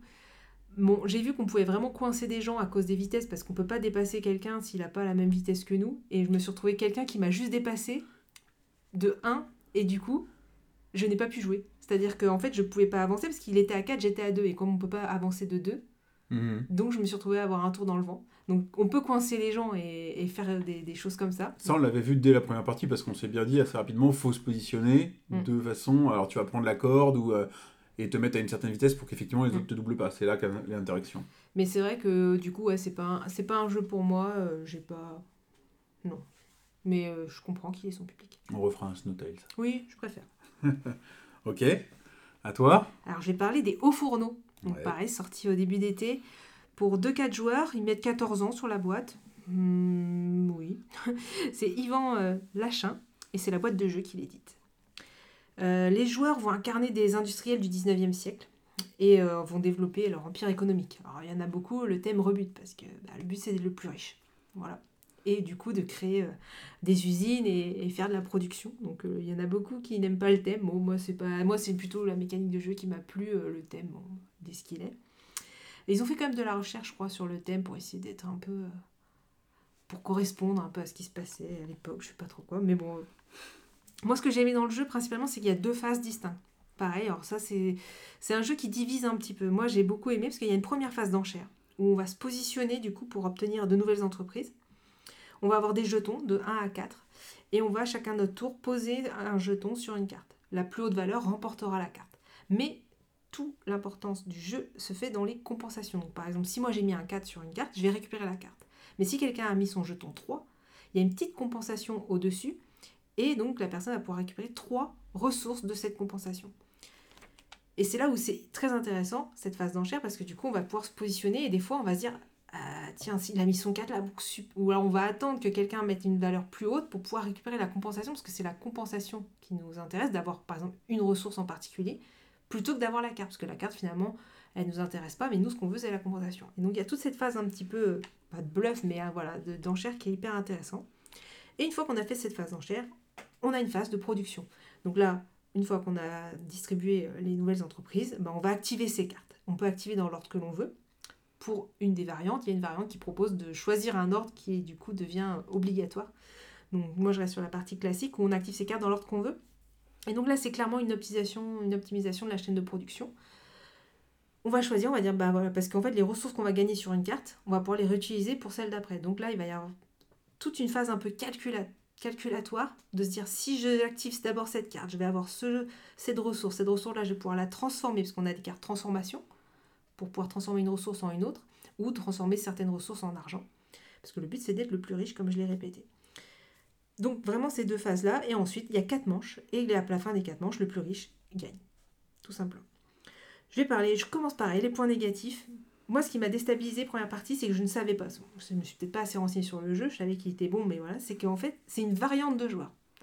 Donc déjà, ils mettent deux joueurs sur la boîte et pourtant, ils précisent dès qu'on ouvre la règle, c'est une variante de joueurs. Parce que dans la phase d'enchère, ils, mettent un joueur fictif, un troisième joueur fictif, qui lui, avec un dé, va se positionner sur les cartes. Donc moi, ça m'a dit, bon, là, ça m'a un peu déçu avant d'y jouer en me disant, mince, mais en fait, c'est qu'une variante de joueur. Première partie, en plus, moi, je me retrouve avec ce joueur fictif qui m'embête. Quand c'est un troisième joueur qui m'embête, je sais qu'il le fait parce qu'il le veut, mais là, il le fait par le hasard. Donc ça m'ennuie. Donc la première partie m'a un petit peu gênée. J'ai fait plusieurs parties depuis, et finalement, bon, ce joueur fictif, quand même, marche plutôt bien, et, euh, et on s'en accommode bien, mais c'est vrai que sur la première partie, ça m'a un peu perturbé. Pour moi, c'est pas un défaut, mais voilà, faut quand même le dire qu'il y a cette faible interaction dans la deuxième partie, dans la production, qui vont gêner, parce que c'est vrai que chacun, c'est simultané. Donc moi j'aime bien parce que du coup ça accélère le jeu, mais il y en a, ils vont se dire, bah, on fait notre cassette dans notre coin, on active notre production et puis euh, on regarde pas ce que font les autres. Et le petit point aussi qui me- qui m'interpelle, c'est qu'il y a un industriel, ça fait plusieurs parties que je remarque qu'il est quand même assez fort, parce que c'est un industriel qui lui, quand il fait une compensation, il gagne une ressource de plus. Donc ce- à chaque fois, la personne qui a cet industriel se retrouve avec plein de ressources. Donc Ouais, J'allais en parler. voilà, qui dit plein de ressources dit potentiellement faire plein de choses. À vérifier encore, là ça fait 2-3 parties, donc euh, à vérifier si, c'est, si à chaque fois c'est ce personnage-là qui, qui va au bout, bah du coup je l'enlèverai. Je vais essayer de voir aussi un peu dans les forums ce qu'ils en disent, mais du coup là c'est une petite question qui m'interpelle, à voir si ça se, ça se vérifie. Bah, C'est vrai que la partie qu'on a jouée ensemble, euh, clairement, la personne qui avait cette, euh, ce personnage-là a gagné. Et euh, alors, moins que ce que j'aurais pu imaginer. Oui. C'est-à-dire qu'il a- nous a pas mis une latée. Mm. Euh, mais il a fait un début. Au début, ouais, au premier tour, je sais plus, je me rappelle plus les chiffres, mais il avait genre, genre trois, fois point- trois fois plus de points que toi, peut-être deux fois plus Mm. que moi. Et tu es là, tu fais. Bah, comment on rattrape ce retard-là, en fait? Mm. Et dans les faits, en quatre tours, on le rattrape un petit peu. Mais on finit en fait avec le même écart à la fin que l'écart qu'il avait au début. Donc tu dis, bah, comment on est censé le rattraper, quoi Mm. Donc ça, ça m'avait un petit peu gêné, ouais. Donc à voir si ça se vérifie. Sinon sur les parts positives, bah moi j'aime cette... le fait qu'il y ait ces deux, deux jeux en un. En fait, euh, moi ça, je trouve que ça en fait un jeu différent qu'on voit pas ailleurs. Donc moi j'ai beaucoup aimé. Bon le mécanisme d'engine building, moi c'est, on sait que c'est un peu une de mes mécaniques favorites. Donc euh, voilà, c'est essayer d'optimiser, d'essayer de si je fais ça, ça va me donner ça, qui va me donner ça et je vais pouvoir faire au mieux. Je trouve le matériel, il est assez euh, sommaire, on va dire, mais en fait, il est plutôt de bonne qualité. Les jetons sont assez épais. Comme on disait, il y a une petite carte, un petit carton de manche où on va, notre jeton tourne autour pour faire les, les quatre manches. Les cartes sont plutôt qualité. Et il y a un petit côté asymétrique, justement, qui est plutôt sympa, parce qu'on peut démarrer avec euh, un personnage. On peut ne pas le jouer, ils disent dans la partie initiation, on peut ne pas jouer avec un industriel, et là, on part tous avec le même démarrage, plus ou moins. Ou du coup, prendre un industriel et avoir ce petit côté asymétrique et voir ce qui, est import- ce qui est intéressant cette partie asymétrique, c'est que justement, ça va orienter une façon, parce qu'il y en a un des industriels qui, lui, va orienter à améliorer ses bâtiments, parce qu'une carte, euh, une usine, on peut la laisser telle qu'elle ou on peut l'améliorer, ce qui nous permet d'avoir une deuxième action. Ça, je ne l'avais pas dit. Et donc, euh, si on a l'industriel qui fait améliorer, ben, on a tout intérêt d'améliorer tous ces bâtiments pour faire le plus, euh, le- avoir le maximum d'actions. Moi, j'avais celui-là. Moi, j'avais il y a un autre personnage qui, elle, gagne euh, des- du charbon, et avec le charbon, on peut faire des choses. Et, et donc, c'est vrai que ça oriente quand même un petit peu la stratégie de jeu suivant l'industriel qu'on a, donc c'est intéressant parce que ça renouvelle un petit peu, un petit peu le jeu. Et moi, voilà, ça fait partie d'un de mes coups de cœur, ça fait partie, ben, c'est la mécanique que j'aime bien. Une durée de partie à deux qui joue entre une demi-heure, donc ça, ça coche quasiment tous les critères des jeux qui me correspondent. Ouais, bah moi la partie euh, c'est euh, bon alors déjà il y a eu ce déséquilibre de personnages qui effectivement euh, est notable. Alors c'est vrai que ce que je disais à la fin bon c'était pas si gros que ça, mais du coup ça m'a donné l'impression d'une partie un peu sans intérêt. En gros c'était joué depuis le début donc tu fais ton truc, tu fais ton engine building, ça marche mais ça marche aussi bien pour tout le monde. Donc celui qui a pris un avantage à la fin l'a conservé. Donc bon. Euh, après voilà, il est sympa, il est bien illustré. Bon, le truc pour compter les manches, euh, c'est complètement accessoire, je trouve. Mhm. Euh, après, pour moi, euh, quand tu regardes Léo Fourneau, ce qu'il faut, c'est le comparer. Et euh, pour le coup, il est directement comparable à comment, Wonderful World. Mm, Qui est la même boîte d'édition en plus. Comment... Sauf que, en plus, c'est pareil, c'est deux phases. C'est-à-dire que t'en as un, dans celui-là, on a dit la première phase, c'est un jeu un- une table d'enchères qui marche effectivement très bien. Elle est vraiment hyper bien pensée. Alors que dans Wonderful World, euh, c'est euh, du draft. Et après, c'est exactement pareil. Tu, tu déclenches tes, bâtiments dans l'ordre que tu veux pour avoir les ressources pour faire les autres bâtiments. Mm. Donc euh, à ces niveaux-là, c'est le même jeu. Ça se passe également en même nombre de manches, 4. Donc les deux jeux sont similaires. C'est marrant parce que pour le coup, là, on va pas, n'a pas dit tout le même avis parce que Mm. toi, tu vas préférer Léo Fourneau. Moi, je préfère vraiment Seven Wonders. bah, que je trouve du coup aussi. Non, Wonderful World. Ouais, Wonderful World, pardon. que je trouve aussi euh, bah, avec plus d'interaction, parce que bah, tu regardes les jeux des voisins pour savoir si tu dois lui passer cette carte-là ou pas les cartes-là, parce que tu peux prendre une carte pour toi et la défausser, donc vraiment pour la retirer du jeu. Alors que là, bon, dans le jeu d'enchères, oui, des fois, il y a un mec qui prend ce que tu voulais prendre, mais tu as un choix de cartes et tu as tellement de jetons que en général, tu peux rebondir. Quoi. Donc, euh, j'ai trouvé le jeu bien édité, mais bah, c'est pareil, il arrive euh, finalement deux ans après Wonderful World, quasiment. Et euh, bah moi j'irai pas, je dis bah non j'ai Wonderful World, alors en plus moi j'ai le Kickstarter Wonderful World, donc je suis loin d'avoir épuisé le jeu. Euh, donc c'est pas un jeu que, que je m'achèterais. euh, Ça a marché, mais en plus voilà. Alors euh, ce côté du personnage a gâché un peu la partie. Dans Wonderful World, t'as exactement, t'as, t'as aussi cette idée de tout le monde part avec la même chose, ou alors avec des cartes asymétriques. Enfin il y a quatre modes de départ différents. Alors est-ce que c'est parce que j'ai Kickstarter que j'ai quatre modes de départ de Je différents sais pas. Peut-être qu'il n'y en a que deux dans la version de base, je sais plus. Mais euh, voilà, j'ai trouvé, je trouve Wonderful World plus complet au final, et puis du coup mieux équilibré euh, que, que le fourneau. Je savais pas que c'était la même boîte d'édition. Mm. Par contre, en termes de, de design et de, de- d'univers, c'est sûr qu'ils n'ont rien à voir. Quoi. Mm. Il est peut-être. euh, Par contre, il est mieux, il est mieux thém- thématisé, euh, Léo Fourneau. Parce que c'est vrai que le thème de Wonderful World, tu t'en fous un peu. Quoi. Je trouve que Léo Fourneau est plus accessible que, que Wonderful World. Et euh, ben, c'est des retours que j'ai vus parce que les deux jeux sont comparés. Et euh, j'ai eu les mêmes retours, c'est-à-dire que moi, j'ai pas trop apprécié euh, Wonderful World et j'aime beaucoup Léo Fourneau. Et j'ai remarqué en fait finalement que même s'ils sont comparés, dans les retours que j'ai pu lire, c'est que justement, il y a des gens qui aiment pas au fourneau qui aiment euh, Wonderful World. Et en fait, en général, finalement, pour un jeu qui finalement est censé être similaire, et ben en général, ceux qui aiment un aiment pas l'autre et ceux qui aiment l'autre aiment pas l'un. Ouais. Et, et et c'est- je l'ai vu plein de fois. Parce que moi, c'est vrai, l'inverse, bah, pour les. Genre, j'ai fait trois parties, je crois, de It's a Wonderful World. Et à chaque fois, moi, par contre, ça a été pareil. Enfin, moi, j'ai plus, j'ai plus subi le jeu. Euh, parce que il n'y a pas les compensations qu'on peut avoir justement euh, quand on si on prend pas une carte on va avoir des compensations dans Mais là si, il y a le draft T'as ça, hein. la carte, tu la retournes pour avoir la ressource pour qu'il te permette de faire les autres cartes. Donc t'as la même chose en fait. Oui, mais dans la phrase, c'est par rapport à l'interaction, c'est-à-dire qu'on va donner les cartes aux autres. Enfin, moi, les parties qu'on a fait, à chaque fois, bah, celui qui a mal démarré, il a, il pouvait pas rattraper. Ah bah non, moi j'ai pas, j'ai, vu, j'ai vu des parties. mauvais départs gagner à Wonderful World. Et donc moi, c'est à chaque fois, j'ai, enfin, j'ai plutôt subi une partie, même si j'ai pas à chaque fois perdu, mais euh, les, enfin, a une partie notamment dès le premier tour, quelqu'un a fait, je sais plus combien de ressources, et on a dit bah c'est foutu. Et après, on pouvait plus l'empêcher d'avoir les cartes. Et du coup, ben, moi, je me suis retrouvée, bah, je fais ok, je fais mon petit truc, bon, moi, j'active mes choses, mais en, euh, sans, sans, sans intérêt, puisque du coup, je savais qu'on savait qui, qui gagnait dès la fin, donc on jouait euh, sans, sans enjeu. Mais... Et c'est sur quand même 3, 4, 3 parties, j'ai fait, je fais bon, bah, sur 3 parties, ça commence. Voilà, si, si je ressens la même chose sur 3 parties, bon, ça commence Ouais, à non, se mais je comprends, je comprends qu'effectivement, au bout de trois parties, si tu as trois fois le même ressenti, t'arrêtes. euh. Après, Mais- dans les faits, euh, alors ça dépend du placement et ça dépend avec qui tu jouais, mais quelqu'un qui a tous les ressources, c'est aussi à, du coup à la personne, enfin aux autres joueurs de dire Mm. bah ces cartes-là, on va les Mais supprimer. là, on pouvait plus tout, parce quoi. que ben, les cartes qu'on avait en main, par exemple, si elles faisaient toutes du noir, bah t'as beau en prendre une, il en reste. T'as coup, t'as un côté, euh, t'as beaucoup de cartes dans, Wonder- dans Wonderful World, Ouais. c'est sûr que si c'est toutes les cartes qui vont bien à la personne Voilà, qui sort, tu- euh, tu peux pas lutter. Alors que voilà, je trouve que c'est. Puis voilà, c'est plus rapide. Enfin voilà, c'est vrai qu'il est plus rapide au fourneau. Mais donc finalement, ils sont comparables, mais pas vraiment. Alors Wonderful World, quand tu sais jouer et que tu joues avec des gens qui savent jouer, il peut aller très vite aussi. Ouais. Bon, c'est euh, voilà, Allez, essayez les deux et puis dites-nous C'est ce ça, il faut vraiment essayer parce que enfin, les retours, c'est vraiment que ceux qui Ouais. aiment l'un, forcément, a priori, n'aiment pas l'autre. Et enfin. Peut-être on peut trouver. Si vous avez aimé les deux, Ou euh, peut-être les deux, oui. Faites-nous faites-nous vos retours. Mais c'est vrai qu'ils sont finalement différenciables. Ça marche. Euh, alors à moi, moi je vais vous parler, alors je vais faire un peu plus léger. Attends, de quoi je parle? Ouais, je vais vous parler de Oh My Brain. Donc, oh My Brain, c'est un jeu de 2 à 5 joueurs. Par- Cachez-vous, rangez les cerveaux, à partir de protégez-vous. 8 ans.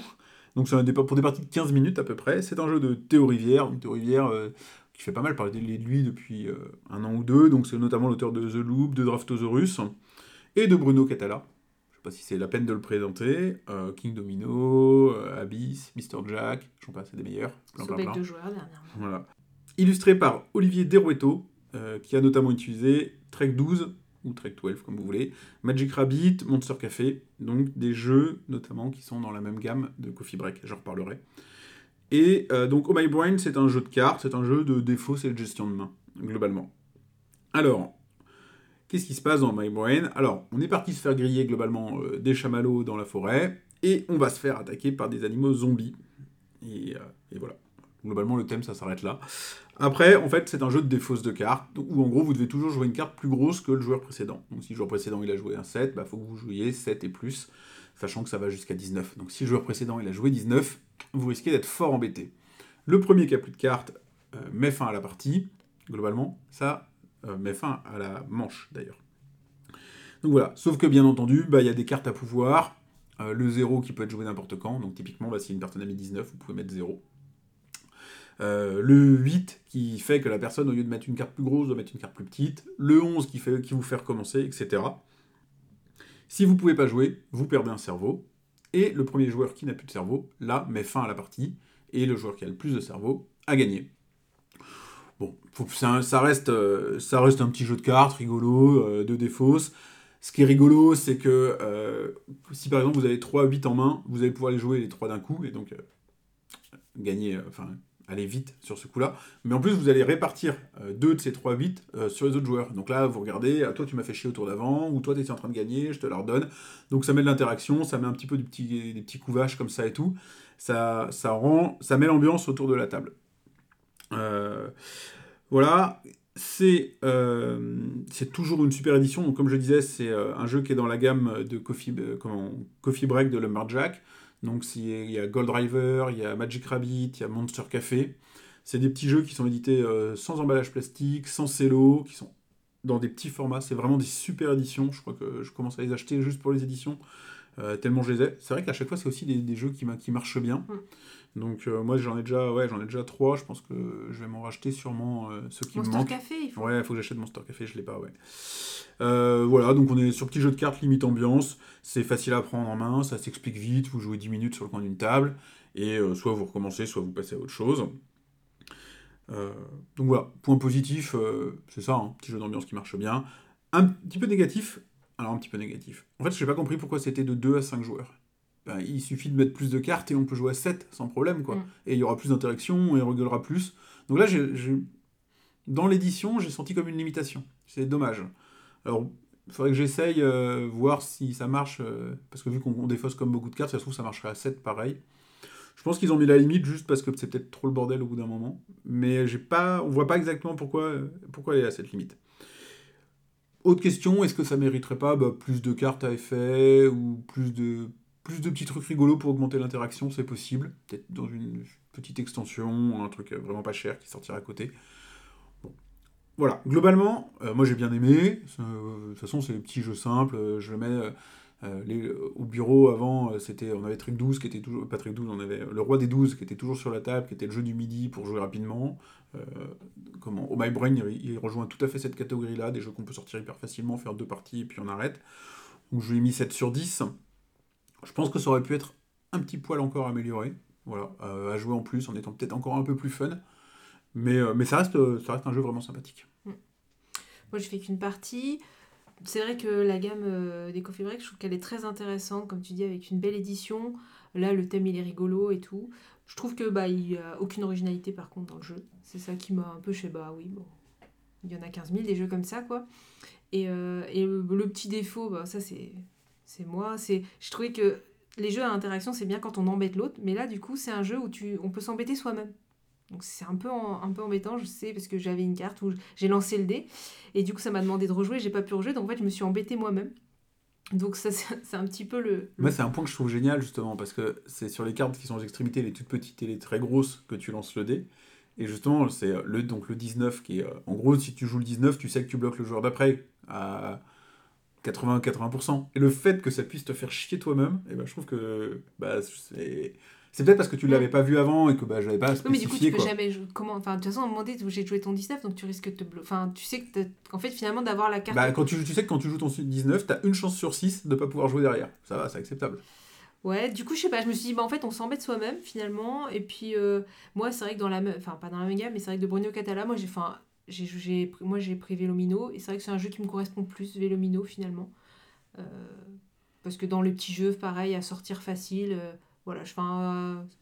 Moi, j'ai préféré. Je sais que Vélomino, il a pas forcément fait l'unanimité, mais moi, c'est vrai que c'est un jeu qui, moi, me convient mieux dans, les, dans le gamme euh, petit jeu de cartes à sortir facilement. Voilà. Ouais. Mais après, euh, enfin, au Brain, comme tu dis, euh, voilà, demain on y joue demain midi. Oui, c'est les jeux faciles à sortir le midi, on se prend pas la tête, il n'y a pas de stratégie. De toute façon, si, si on garde des petites cartes, on va se tomber sur une carte 8 qui dira de mettre. Enfin, si on, garde, on se dit il faut prendre les grosses cartes pour les mettre, on va quelqu'un qui va mettre un 8, il faudra des petites cartes. Si tu gagnes deux. Enfin, de toute façon, il n'y a pas de stratégie à faire, de toute façon, c'était dépendant du hasard, du dé. du- Non, c'est ça, c'est ce que je dis, c'est la gamme du roi des 12. Effectivement, Vélo Niveau, il est très comparable aussi.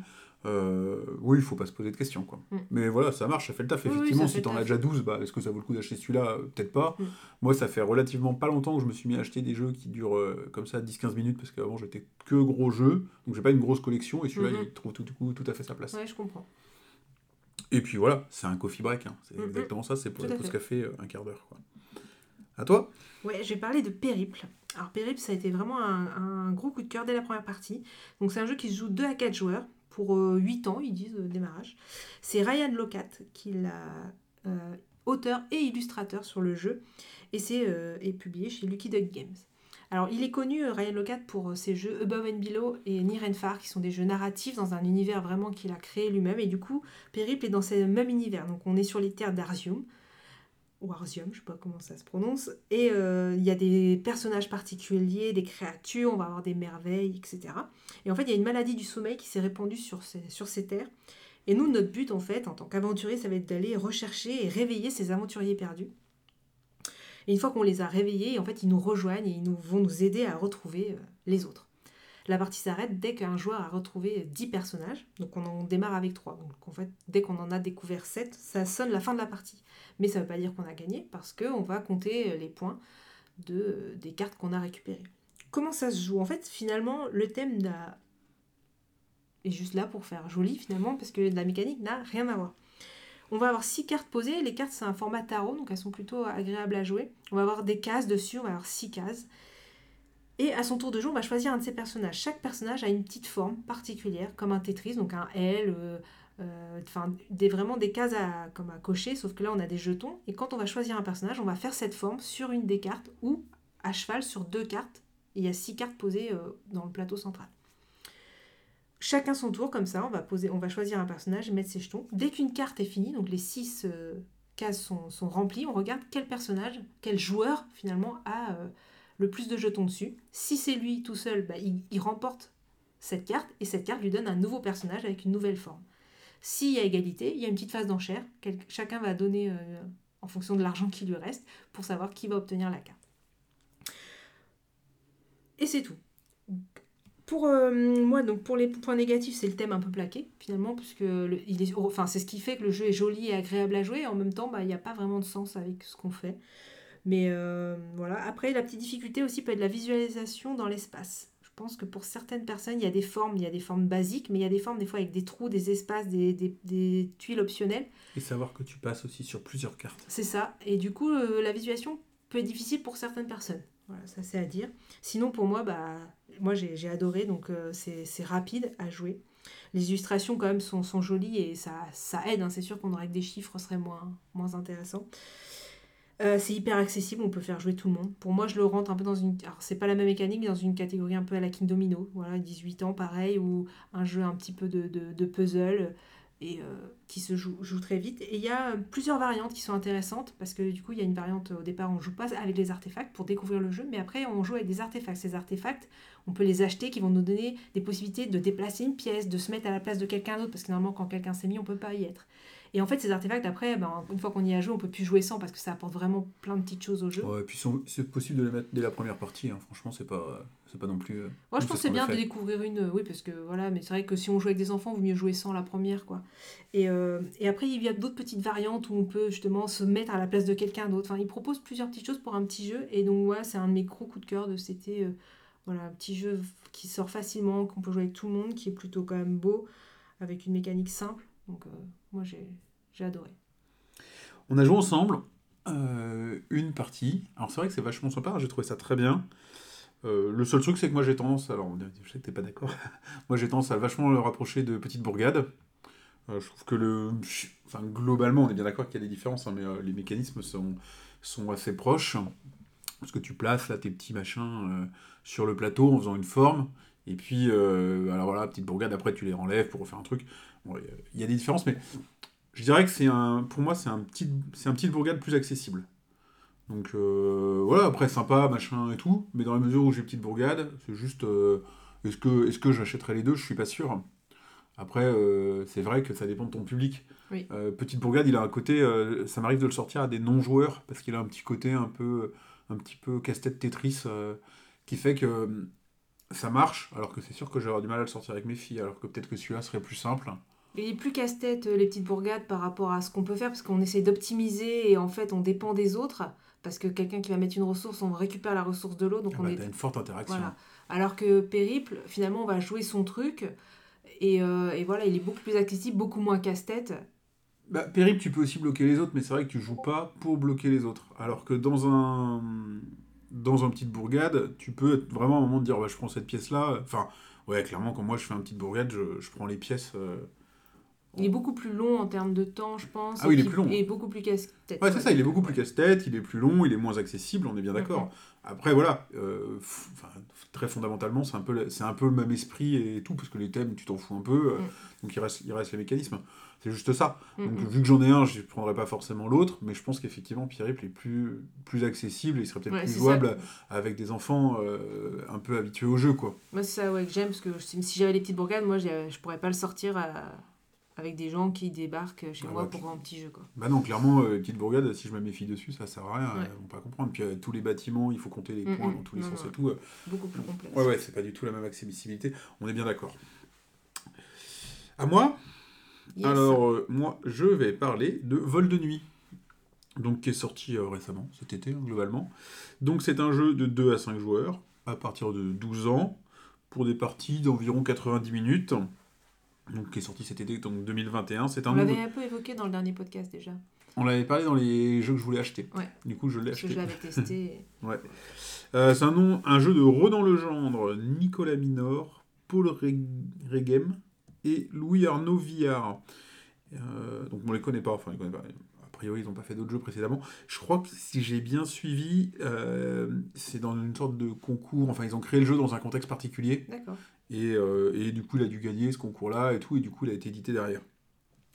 J'ai pas les détails exacts, mais c'est un truc comme ça. C'est un jeu qui est illustré par Maud Chalmel, qui, avait, euh, qui a aussi illustré, illustré Shaman. D'accord. Et donc voilà, c'est un jeu coopératif avant tout, et c'est un jeu de programmation.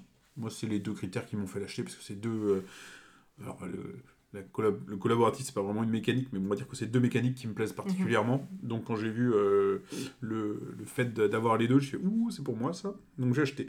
Alors, qu'est-ce qui se passe dans Vol de nuit? Bah, Dans Vol de nuit, en fait, tout simplement, hein, c'est tiré. c'est tiré. C'est inspiré du roman euh, de Saint-Exupéry, euh, Vol de nuit. Et donc, on est une équipe de l'aéro- comment, de l'aéropostale.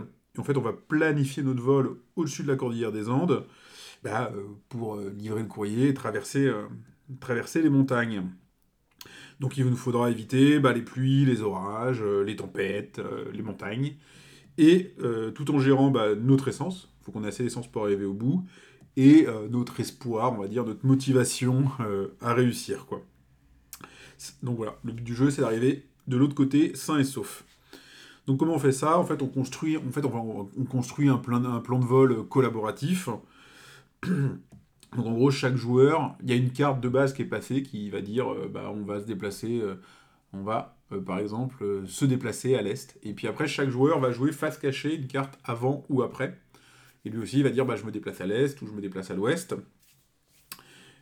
Et toute la, somme de toutes ces actions bah, donne la trajectoire. Le, petit twist, bah, c'est que c'est un jeu à communication limitée. Donc, selon le niveau d'espoir qu'on a, on va juste pouvoir dire, euh, on va pouvoir être assez précis en disant je me déplace à l'est, ou on va juste pouvoir dire est.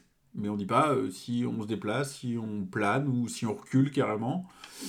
Et euh, c'est voir si on n'a plus d'espoir du tout, bah, on joue notre carte et on dit rien, donc démerdez-vous.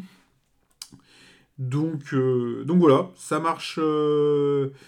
Comment Ça marche plutôt bien. J'ai bien aimé. Alors, euh, au niveau des, des points positifs, euh, c'est vrai que l'édition elle est chouette. C'est une, chouette édition. Le matos est cool. Le petit, euh, le petit jeton qui fait l'avion là, il est super quali. Et en métal Ouais, il est en métal, ouais. Comment les illus sont, les illus, je reviendrai dessus, elles sont très belles. Euh, Il y a plein de plateaux de jeu, parce qu'en fait, tu construis un peu euh, ta cordillère des Andes avec des difficultés un peu différentes. Il est t'as- très modulable. Ouais, très modulaire. hein. Tu dois avoir 4 ou 5 plateaux recto verso. Donc, euh, sachant qu'une partie, en théorie, c'est deux, deux, deux plateaux, bon, ça, ça te, fait, te fait une belle rejouabilité euh, sur le truc. Donc, ça, c'est cool. Je le trouve assez original. Euh, coop, alors, jeu de coop plus programmation, il y en a quelques-uns, mais c'est quand même pas ce qui est le plus répandu. Donc, euh, puis le, le thème est sympa. Donc, euh, donc voilà. Alors, du côté des moins plus, c'est-à-dire selon euh, le type de joueur que vous êtes, ça peut être un avantage, un inconvénient, euh, il y a la communication limitée. Voilà, si vous faites partie des joueurs qui est. Genre, vous êtes incapable de jouer à The Mind parce que vous comprenez pas et, si vous, et vous dites, bah, il suffit de compter les cartes, ben non. Enfin, voilà, si vous trichez globalement, bah, le, Oui. jeu, les jeux, le jeu marche pas. Donc, faut trouver, euh, faut trouver le bon niveau de qu'est-ce qu'on appelle une communication limitée, de respecter euh, ce qu'on a le droit de dire ou pas. Donc, ça, c'est un peu la. C'est toujours un peu. Voilà, ça dépend des joueurs avec qui vous jouez. Euh, alors les moins un peu euh, originaux comme ça. donc je disais, les illus sont super belles, vraiment, c'est magnifique. Mais alors, ça me plonge, mais pas du tout dans le thème. C'est-à-dire que le thème, donc c'est l'aéropostale, la cordillère des Andes. Et en fait, euh, les couleurs sont très euh, vi- violet foncé, rouge. Alors ça doit être. euh, C'est la nuit. Ouais, c'est la nuit, mais moi, la nuit, elle est pas violette chez moi. Et, et comment, et les orages, ils sont pas rouges. Donc, en fait, euh, ça me donne, ça me donne quand je le, on le déballe, on le pose comme ça, on masque le titre, et moi, je vois un jeu de SF. Hmm. Tu vois, globalement, tu prends un jeu comme quasiment Black Angel, elle a les mêmes couleurs. Hmm. Donc, c'est juste dommage, en fait, bah, je sais pas, la, la cordillère des Andes, l'aéropostale, euh, des montagnes enneigées, euh, vrai. euh, ce genre de choses, quoi. Pas, pas du violet partout. Donc je trouve que le... c'est vraiment pas la qualité de l'issue que je remets en, cau- en, en cause, c'est juste que bah, pour moi, elle colle pas au thème. Mhm. Donc je trouve ça, euh, bah, je trouve ça un petit peu dommage. Donc voilà, une petite inadéquation entre les deux. Bon, bah, c'est pas, c'est pas non plus catastrophique. hein. Quoi d'autre? Ah oui, bah, un petit point euh, euh, les- sur les règles. Bon, je trouve pas évidente à la prise en main. T'es quand même euh, les premières parties, t'es quand même obligé de pas mal y revenir. Mm. Et surtout, ce qui me gêne vachement, et même au bout de trois parties, ça me le fait encore. En fait, il y a des cartes qui sont clairement ambiguës, où tu comprends pas bien à quel moment elles s'appliquent ou pourquoi, etc. Et il manque, bah, il manque vraiment un petit feuillet de cartes qui précise que cette carte-là, elle fait ça à tel moment. Parce qu'il y a des cartes, bah, c'est euh, là, c'est le vote, hein, limite. hein. Euh, comment vous l'interprétez la carte là? Oh, bah, on est en train de se prendre une raclée, alors on va dire que c'est plutôt comme ça, quoi. Et ça, c'est vraiment dommage. Je trouve qu'il manque vraiment une, une petite explication de carte sur le, sur le jeu, quoi. Euh, un petit point qui m'étonne sur le jeu encore, a priori, ce qu'on j'en avais vu en amont et on en avait discuté aussi dans un podcast précédent, c'est un jeu qui est censé être difficile. Euh, et euh, pour l'instant, on a tout gagné. Mais c'est les plateaux, il y a des plateaux, on avait vu qui c'était beaucoup plus difficile. Bah alors, la, la partie qu'on a fait ensemble, oui, on avait mis le, plateau facile, Mm. mais l'autre jour, on a fait au pif en prenant des, un plateau qui avait une gueule, euh, machin. Et en fait, bon, bah, on voit à peu près le chemin à passer. Puis une fois que tu as réussi à prendre ce chemin, euh, alors, on a gagné. On a gagné, on a, gagné, y a pas de problème. Mais euh, on a gagné avec la dernière carte essence du jeu. C'est-à-dire que, on- en fait, tu perds si tu peux plus piocher de cartes. Et en gros, on a joué nos dernières cartes et on pouvait, on pouvait plus piocher, il n'y avait plus de cartes. Donc, euh, on, on- on perdait à la seconde d'après. Mm. Mais, mais le fait est que pour l'instant, on a tout gagné. Donc, euh, c'est juste, ça m'interroge. Je me dis, tiens, euh, est-ce que parce qu'on a l'habitude ou est-ce que parce qu'il y a justement une carte ou des cartes qu'on a mal interprétées? Donc, euh, donc voilà. Après, voilà, à mon avis, je lui ai mis 7 sur 10, mais je pense que je pourrais lui mettre 8 en soi. C'est un gros 7 ou un petit 8, hein, on, est, on, on est dans ces eaux-là. Après, moi, je suis le public, euh, vraiment, euh, je suis la cible, quoi, sur le mécanisme, sur le fait que ce soit un coop, euh, sur tout. Donc, euh, thème, édition, euh, c'est presque un sans faute. Il lui manque, ouais, il manque un, un petit truc, un peu, une petite saveur un peu spéciale, un petit bout d'épice, là, euh, qui qu'on ferait clairement un gros Ouais. 8 et peut-être un coup de cœur. Il est passé pas loin. Ben, pour ma part, euh, je serais passée à côté du jeu, parce qu'il n'y a pas une grosse com non plus dessus. Et euh, en fait, on m'a proposé de l'essayer, donc euh, je dis, bah, de toute façon, vas-y, on essaie. Et, et ma première partie, justement, j'ai- j'ai beaucoup, j'ai beaucoup aimé. Donc je me suis dit, ah, finalement, heureusement que j'y suis allée, parce que j'ai vraiment trouvé intéressant. Moi, les jeux à communication limitée, j'aime bien. J'en avais parlé, c'était mon top l'année dernière, de Roméo et Juliette, qui a un côté aussi un peu programmation. Il est uniquement deux joueurs, mais à communication limitée également. Et un peu programmation, Mhm. parce qu'on chacun choisit nos cartes sans se le dire. Et, et on essaie de voir si, on, si ça match et si on se retrouve au même endroit. Donc, Ouais, c'est vrai, vrai. dans l'idée, euh, dans, dans les mécaniques. Après, le, le- tout, ça, tout est différent, puis c'est deux joueurs. Donc c'est déjà quelque chose que j'aime bien. Et j'ai vraiment apprécié ma première partie. Je pense que tous les problèmes de communication limitée, c'est qu'on a tendance parfois à en dire trop. Je sais que ma première partie, euh, par rapport à celle que j'ai fait avec toi après, j'ai trouvé qu'on, je pense, que ça m'a paru plus facile, mais j'avais l'impression qu'en fait on, on disait tout, tout le temps, et on savait chaque carte finalement, la partie programmation avec Mais ça, c'est notre partie à nous. que tu oui, dis. notre Mm. partie, euh, la deuxième. Ça m'a paru plus facile, parce que, mais j'ai eu l'impression qu'on parlait beaucoup plus. Mais en fait, on, que- on- est aussi jamais sorti de la zone d'espoir maximal. Mm. Donc on avait toujours, on a joué ça. hein. Mm. Euh, on, a, on avait toujours le droit de se dire, euh, enfin, les deux indices quoi. Mais je pense qu'en fait, la communication limitée, elle, est- faut vraiment la limiter à dire je pose ma carte, je plane à l'est. Ok. Mais on a tendance à dire ça serait bien qu'on aille là tous ensemble. Et du coup, forcément, finalement, même si on dit je plane à l'est, on dit pas que je plane à l'est, on, on dit clairement sur quelle case on arrive. Et je pense que finalement, on parlait un peu trop, ce qui a rendu plus facile la première, euh, ce qui a rendu facile le, Alors- le- le jeu, je pense. Et c'est tout le problème des communications limitées, c'est que jusqu'à où on peut dire. et- Ouais, pour toi, il faut même pas, c'est-à-dire que pour toi, il faut même pas qu'il y ait de discussion en amont sur la trajectoire idéale. Ben, Ou alors au tout début de partie quoi. en fait, ou vraiment en tout début de tour dire bah ça serait l'idéal ça serait ça et après chacun pose ses cartes en disant rien d'autre parce que sinon on pose une carte il dit et toi t'arrêtes celle-là pour aller là? Et, et je pense Ah que ouais, non, mais ça, on l'a pas fait quoi. euh, notre partie si on était là bah moi si je vais par là ce serait bien que toi tu puisses aller par là si on arrivait sur le caisse ça serait bien et je pense qu'on parlait vraiment trop mais après c'est à nous de, de- de- Ouais, je sais pas si j'ai ce sentiment-là. Sur la, la deuxième partie, que, euh, troisième partie que j'ai fait, je pense qu'on n'a pas fait ça. Euh, pas aussi précis. Par contre, effectivement, en chaque début de tour, on dit bah là, l'idéal, c'est la trajectoire, c'est celle-là, quoi. Puis après, chacun joue ses cartes. Mais, euh, mais ouais. Bah, de toute façon, c'est ce que je disais. hein, la, la communication limitée, le problème, c'est ça. C'est où est-ce que tu places le, ça, curseur, quoi. Euh, à savoir aussi, on l'a joué à deux, où chacun pose deux cartes, et ça marche bien aussi. Mm. Ça marche bien. Alors par contre, déjà qu'il y a une règle qui est pas claire du tout dans le jeu, là, sur euh, le fait que le, capitaine ait une, Oui, une, c'est pas- une, une communication en plus. Alors, euh, est-ce que ça veut dire une carte en plus? Est-ce que ça veut dire qu'il a le droit de dire une indication en plus? On n'a pas bien compris.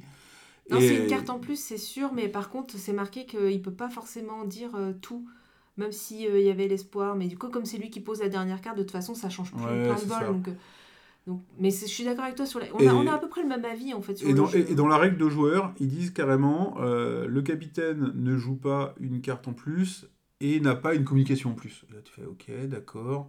Et euh, du coup, tu joues et tu pioches une carte qui dit euh, ce tour-ci, le capitaine n'a pas de communication en plus. Hmm. Mais du coup, est-ce que cette carte, tu vois, elle aurait pas dû être spécifiée qu'à deux joueurs, fallait l'enlever Ouais. On a eu ça, on a eu euh, une carte qui nous dit donc tu as la, la- la carte un peu des incidents de, de vol, donc des choses qui vont te gêner et qui durent toute la partie. Et tu peux en avoir 5 max. Et euh, on en- donc on en avait une, on, on doit en piocher en deuxième, on la pioche, et elle dit piocher euh, trois autres cartes Mm. incidents de vol, et, euh, et bah, du coup ça te fait passer direct à 5, sachant que tu peux pas dépasser 5, donc à chaque fois que tu dois en mettre une nouvelle, tu dois en virer une. Et là, est-ce qu'on a triché ou pas? Mais du coup, on s'est dit, bah, la carte qui dit qu'il faut qu'on en enlève 3, qu'on en rajoute 3, en fait on la laisse, on est à 5, et on vire les celles qui nous emmerdent, et du coup celle-là nous emmerde plus, puisqu'on a déjà les autres, quoi. Hmm. Tu vois, il Ouais. manque un truc sur cette carte, bah, et, et défausser celle-ci. Ou, Mhm. euh, enfin, tu vois, c'est ce genre de petit truc qui.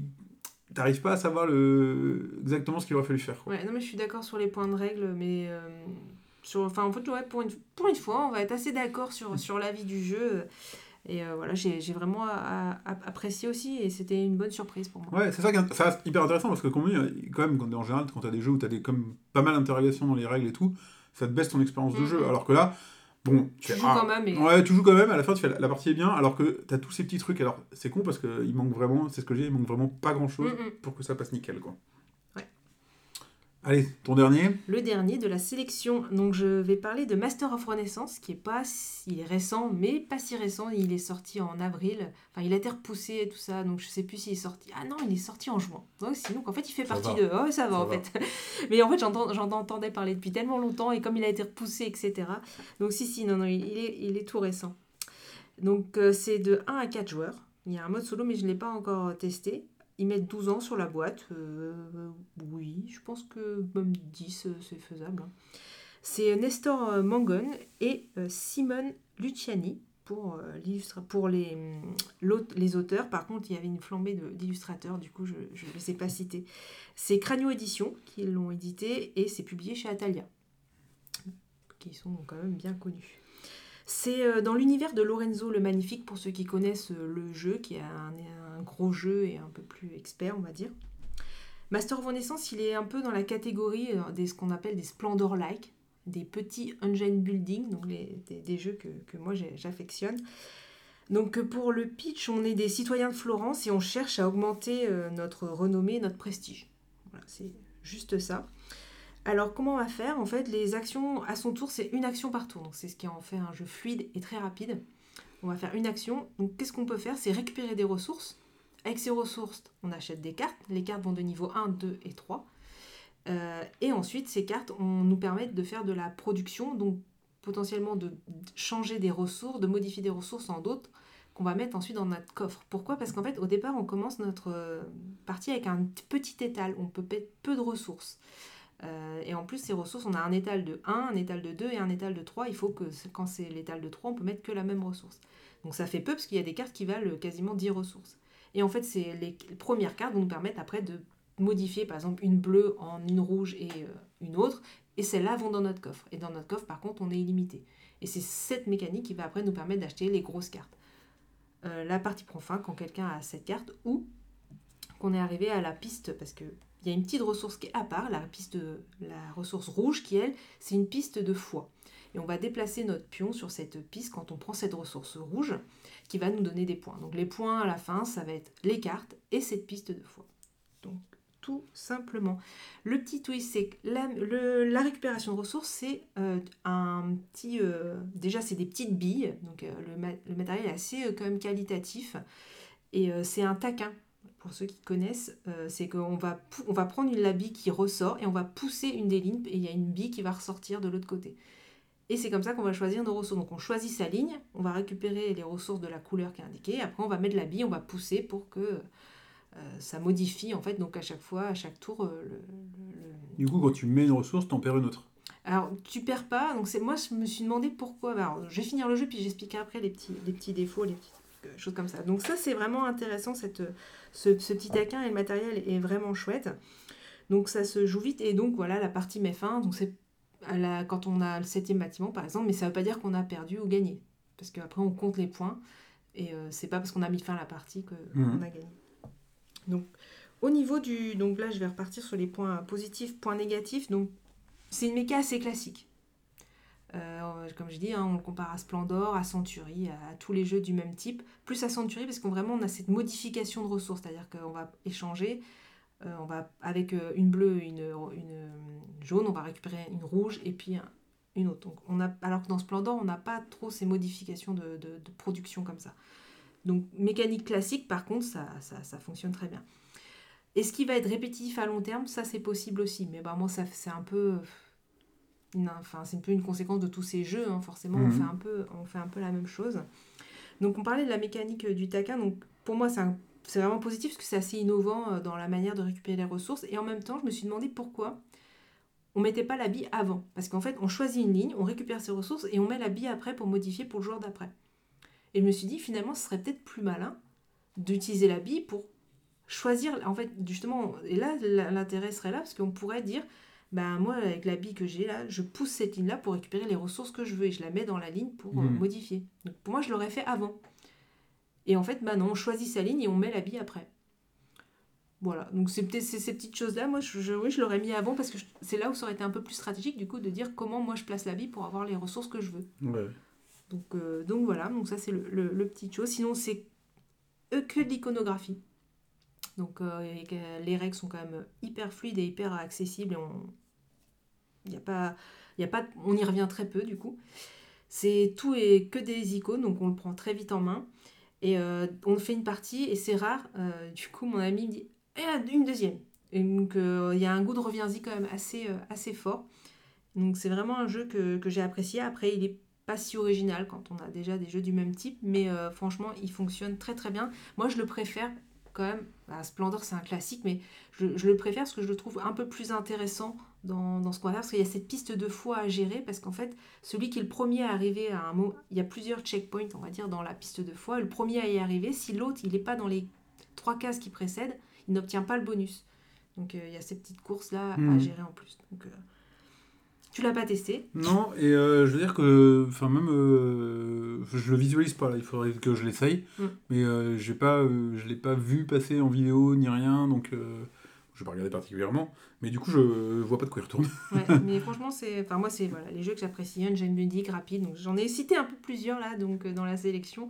C'est vraiment un jeu que j'aime bien, donc j'ai- j'espère que tu pourras le tester. Bon alors toi t'as fait euh, plein d'engine building, donc moi je Ouais. continue en faisant encore un coop.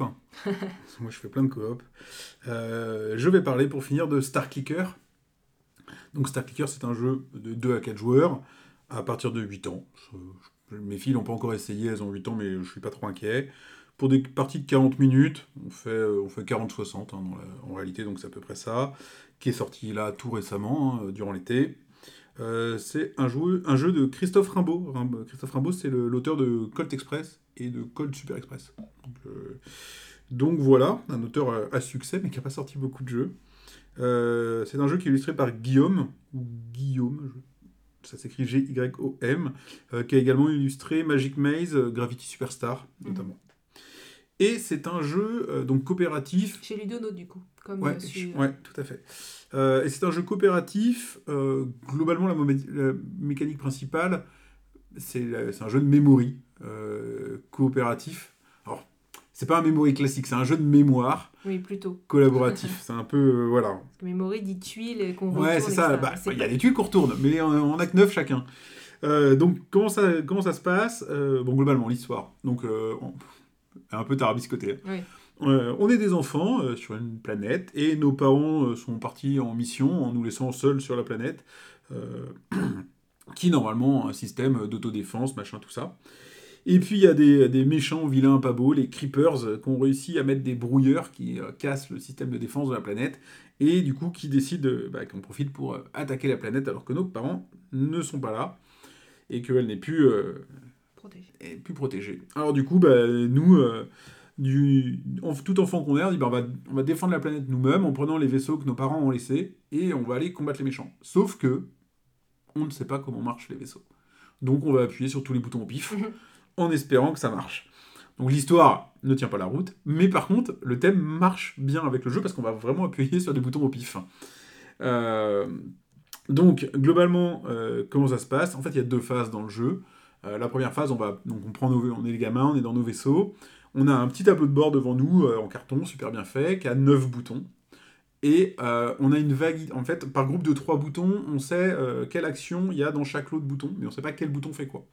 Donc globalement, on dit bah j'ai besoin de me déplacer dans telle direction, bah, j'ai une chance sur 3 en appuyant sur ce bouton-là. Ah, et puis après, je vais tirer, bah, bah, si c'est dans le même groupe de 3 boutons, j'ai plus qu'une chance sur 2, et de pas me tromper. Alors que si c'est dans un autre, bouton, bah, j'ai de nouveau une chance sur 3. Donc on va faire comme ça, hop, on va faire deux actions, retourner deux boutons. Notre partenaire fait deux actions également. Alors on peut euh, faire 1 puis 1 ou 2 2 parce que il y a un des boutons, c'est copier une action qui a déjà été jouée, soit par soi, soit par un autre joueur. Donc ça peut avoir, euh, ça a vraiment l'intérêt de se poser, il faut vraiment se poser la question de dans quel ordre on joue les actions. Euh, donc voilà, on fait ça, hop, on essaye de, de se déplacer. Donc on va se déplacer pourquoi? Euh, Parce qu'en fait, c'est un jeu d'exploration. Globalement, euh, il y a un carré qui doit faire, je sais pas combien de cases, à peu près entre 60 et 80. euh, il doit faire quoi? 8, 10 sur 10 peut-être? Ou 100 cases? Ouais, ça doit être 8-8, non? Ouais, un truc dans le genre. Comment... Et en fait, euh, comme on disait, les méchants creepers, ils ont brouillé en fait le système de communication de la planète, c'est pour ça qu'elle est plus protégée. Donc en fait, comment on gagne? On gagne en euh, trouvant et en détruisant les brouilleurs. Ça, faut vraiment bien le noter parce que nous, c'est l'erreur qu'on a fait à la première partie, c'est qu'en fait, on a commencé à défoncer les creepers qui venaient attaquer la planète. Et puis en fait, on s'est épuisé, et à bout d'un moment, la partie était finie, et on n'avait pas, on s'était pas du tout occupé de trouver les, brouilleurs.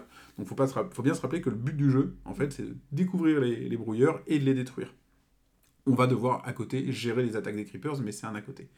Donc on va faire ça, on va se déplacer. euh, à chaque fois qu'on arrive sur une tuile, on la retourne. Ça peut être un truc un peu vache, ça peut être un truc un peu positif, ou ça peut être un brouilleur justement qu'on doit, doit détruire. Et on va euh, tirer aussi euh, droit devant nous, sur les côtés, pour essayer de détruire les attaques ennemies sans toucher ses potes, sans toucher la planète. Donc voilà, ça c'est nos actions. Deuxième phase de jeu, c'est la phase tout simplement, c'est classique, hein, c'est la phase des creepers. Donc eux, bah, globalement, ils sont, ils viennent euh, attaquer la planète, et ils vont, il y a 8, axes pour attaquer la planète, et ils vont apparaître sur ces axes-là. Donc soit ils se rapprochent du cœur de la planète, il y a 4 boucliers au centre, à chaque fois qu'il y a un vaisseau ennemi qui attaque le centre de la planète, on enlève un bouclier, quand il n'y a plus de bouclier, on est perdu. Donc euh, voilà, globalement, soit ils vont se rapprocher, soit il y en a des nouveaux qui vont apparaître, et on va devoir bah, les empêcher de, toucher le, centre de la planète. Et puis voilà, après on recommence un tour. Le deuxième tour, bah, si vous voulez rejouer les mêmes, euh, comment, les mêmes boutons que le tour d'avant, bah, c'est de plus en plus facile, d'où l'aspect memory. Mm. Euh, voilà. Ça pourrait être juste ça, sachant que, enfin déjà, retenir les 9 boutons, c'est pas évident. Quand, quand, vous avez euh, joué vos 9 boutons, vous vous dites, ah, ça c'est celui-là, c'est celui-là, puis tout d'un coup vous faites, ah merde, c'était celui d'à côté. Ah, bah, mm. du coup, vous n'allez pas où vous voulez. Alors, déjà, il y a ça, mais en plus, les creepers, en plus d'attaquer la planète, ils envoient des espèces de petits brouillages, en plus des machins, qui vont euh, faire que euh, vous allez devoir euh, mélanger vos boutons. Donc là, vous venez êtes tout content, vous savez où sont vos 9 boutons, et puis les creepers, ils vous envoient une, attaque mélange des boutons du tableau de bord, et bah, vous savez plus où et qu'est-ce qui est où. Ou alors, vous avez planifié votre coup en disant, ah, parfait, je veux aller... on, se déplace hein, par zone de couleur, donc je vais aller vers le violet et après je vais tirer sur le vert, et puis là, interdiction de se déplacer vers le violet. Donc euh, bon, faut remettre, euh, faut, faut, recommencer un petit peu. Il y a des, petits, des petites gênes comme ça. Donc voilà. Euh, du côté des points positifs du jeu, bah c'est ce que je disais. Donc le, le, thème est tarabiscoté, ça tient pas trop la route, mais il est ok, il marche quand même. On se prend au jeu à dire, à dire ah ouais, j'appuie sur mes boutons au pif, etc. Parce que de toute façon, il faut voir que, enfin, un point très positif, le matos c'est top. Enfin, pour parler des jetons, déjà, euh, en carton, ils sont genre méga épais. Très épais. Euh, je sais pas, quasiment 6 ou 7 mm, je pense. Euh, le, tableau de bord où vous avez vos 9 boutons pour contrôler votre vaisseau est super quali, donc c'est une sorte de. Oui, il est assez grand. De petits, de petits qu'on appelle ça présentoir en carton. Et en fait, quand vous activez un bouton, vous le retournez. Et ils ont bien pensé ça, t'appuies sur le bouton, il y a un petit trou en dessous, ce qui fait que le, jeton, pivote. le jeton pivote sur lui-même et hop, il est activé. Donc on a du super matos, euh, ça c'est cool, et même si le thème est nul, enfin nul, non il est pas nul, il tient pas trop la route, en fait on s'en fout parce qu'il marche quand même, et on est là avec nos tableaux de bord, on dit attends j'appuie sur ce bouton là, qu'est-ce que ça fait déjà, euh, et, voilà quoi. Le plateau central avec les tuiles et tout, c'est plus classique, euh, rien d'incroyable, hormis ce qu'on disait des pions qui sont quand même vachement épais et vachement bien faits. Mais, mais voilà, ça donne une impression, encore une fois, une super édition, orientée un peu ouais, un peu, un euh, cartoonesque, justement. C'est ça qui la rend accessible. C'est bah, c'est un cartoon, donc l'histoire, elle tient pas la route, ouais, comme dans n'importe quel cartoon. Tu vois bien que les héros, c'est des enfants, machin et tout, mais t'en fous. Hein. Et puis ça marche bien avec les adultes. J'ai hâte de le tester avec mes enfants, mais avec les adultes, on est là, je vais appuyer là. Donc, euh, donc voilà, ça, tout, le tout tient la route, quoi. Je le trouve euh, hyper original. il prend pas mal de place, mais voilà, ce, ce côté, je retourne des boutons, puis j'oublie ce qu'ils font bah, c'est assez euh, novateur. Donc, euh, donc voilà, j'ai trouvé que le gameplay et tout, bah, c'était, euh, innovant. C'était, ça faisait un jeu, voilà, vraiment, on n'en a, a pas des comme ça dans, dans, dans sa. Quoi. Autre point positif, donc c'est un jeu coop et il demande une, vraie collaboration. Et puis sans effet leader, c'est-à-dire que de toute façon on est le maître de notre tableau de bord, donc c'est pas l'autre qui dit va à gauche, va à droite. Il y a une vraie discussion pour dire est-ce qu'on lui, on ne devrait pas l'attaquer parce qu'il est en train de se rapprocher? Alors euh, oui, mais si on l'attaque, euh, bah, ça nous fait progresser euh, vers un des critères de perte de fin de partie. Donc il y, a, quand même pas mal de discussions, et puis à la fin, on est chacun maître de ses actions et de son tableau de bord. Des fois, on se met vraiment d'accord sur la suite des actions, puis des fois, bon, bah, on n'a pas un truc précis à faire, alors on dit, bah tiens, je vais juste découvrir un bouton et voir ce qu'il fait. Donc, donc voilà, j'ai trouvé que voilà, la, la collab marchait vraiment bien. Autre point positif, euh, bah, encore une fois, dans l'édition, euh, ce qui est pas mal, c'est qu'en fait, le jeu vient, tu as une règle, et puis ils disent, bah, ça c'est le niveau de difficulté 1. Une fois que vous l'avez gagné, voilà le 2, voilà le 3, et voilà le 4. Euh, là, moi, je suis rendu que au 2, hein, pour l'instant, on a, on a, perdu au 2. Et sur le site de l'éditeur, ils ont déjà mis un, niveau 5, et des petites règles hein, en plus, comme ça, et tout. Donc, encore une fois, bah, super boulot d'édition, bien complète et bien pensée. Et du coup, bah, du côté des points négatifs, en fait, j'en ai pas vu. Euh, je trouve que voilà, euh, c'est original, l'édition elle est top. Euh. Ouais, j'ai pas, j'ai pas de reproche à lui faire quoi. Donc mon avis, bah, globalement, c'est, plutôt super positif, forcément. Comme je dis, j'ai pas vu de défaut. Alors après, on aime le style de jeu ou pas, on n'est pas passionné, mais ça, c'est, des choix très personnels. Mais il n'y a pas de reproche pour moi global ou même précis à faire au jeu. j'ai trouvé que tout était super bien. Enfin, super bien, voilà. Moi, je lui mettrais 8 sur 10. C'est pas, pas forcément non plus le jeu de l'année. Hein, c'est pas euh, passionnant ou je sais pas quoi, mais, euh, mais ça frôle le sang. Ça, pour le coup, on l'a. euh, Je pense que c'est un sans faute en fait. On a un bon jeu qui est bien édité, donc euh, toutes les cases elles sont cochées. Après voilà, euh, c'est votre choix à vous de dire bah je préfère un autre style de jeu ou pas. Mm. Mais, mais globalement ça marche quoi. Ouais. Et puis voilà, dernier point. bah, tous, tous ces petits composants et tout, bah, en fait, franchement, c'est un fait en jeu où il y a une vraie bonne ambiance autour de la table. Parce que oui, c'est un collab, faut réfléchir, machin et tout. Mais, ce tableau de bord avec les boutons courts, c'est vraiment fun en fait. Et puis t'es là, à appuyer sur tes boutons et tout, donc euh, tu te marres. Donc, euh, donc ouais, on s'est vraiment marré à jouer à ça. Donc, euh, voilà, un bon jeu, moi je le recommande. je le recommande, vraiment. Parce que, parce que voilà, parce que c'est fun, parce qu'il faut vraiment se concentrer, parce que 9 boutons à retenir, ben, c'est pas facile. Donc vous allez, vous, vous allez réfléchir et vous marrer en même temps. Donc euh, allez-y, pour moi, les yeux fermés, euh, ça se fait bien quoi. Bah, moi, je suis contente que tu l'aies acheté. Euh, du coup, j'y serais pas allée. Et euh, oui, j'ai passé un très bon moment. C'est un, un très bon jeu. Pareil, je n'aurais pas forcément de, de, de reproches à lui faire. Euh, en plus, on n'a pas parlé, mais l'édition, par exemple, pour les méchants, c'est des petites disquettes parce que ça se passe un peu comme un petit jeu vidéo des Ouais, années ça, ouais. 80, Une 90. espèce de, de disquette de NES. Voilà, des disquettes, c'est ça. Et, et du coup, à chaque, à chaque fois, on va sortir une petite disquette comme ça qui est donc ouais, non, l'édition est vraiment top. Moi, c'est vrai que je trouve que le jeu, il a deux finalement deux pas deux parties, mais il y a cette mécanique euh, de retournement des boutons, un peu de mémoire et tout, qui est vraiment innovante. Et l'autre partie euh, qui est bah, une découverte, exploration de tuiles avec les méchants qui arrivent, qui pour moi, par exemple, euh, j'ai l'île interdite ou le désert interdit, qui ressemblerait même plus que le désert interdit. On a des, des cases, euh, on ne sait pas où on, où on est, on va rechercher. C'est un jeu coopératif aussi. Donc dans l'exploration et dans, dans l'aspect tuile de, de, de recherche, là des brouillards, dans l'autre on recherche les pièces mécaniques de notre, vais- de notre, notre vaisseau, et de notre avion.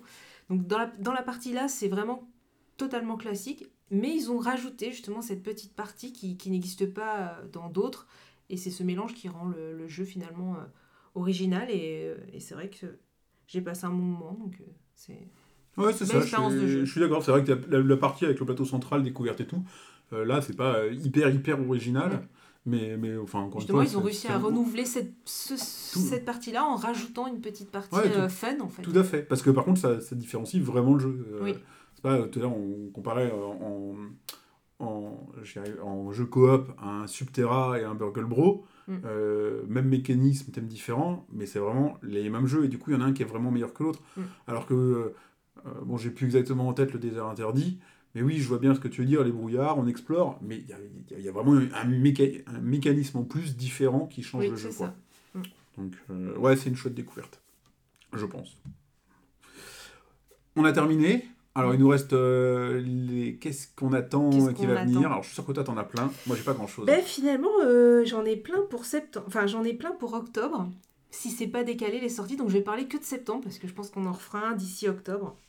Donc pour septembre, oui, j'ai déjà ma commande qui est, faite.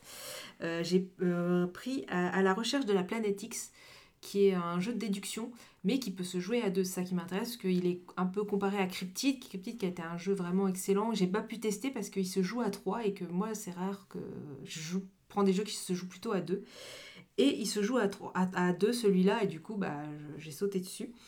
Et euh, donc, euh, donc je, je les aurai normalement euh, fin, sept- fin septembre. Donc j'ai pris Canvas aussi, qui a fait un bon Kickstarter que j'avais vu passer, et là il sort en boutique, qui est un jeu très beau. En fait, on a, des, on a des, un- une sorte de, de, de peinture un peu légère au début, et on va pouvoir mettre des calques transparents pour améliorer sa peinture. Donc voilà, il est très beau.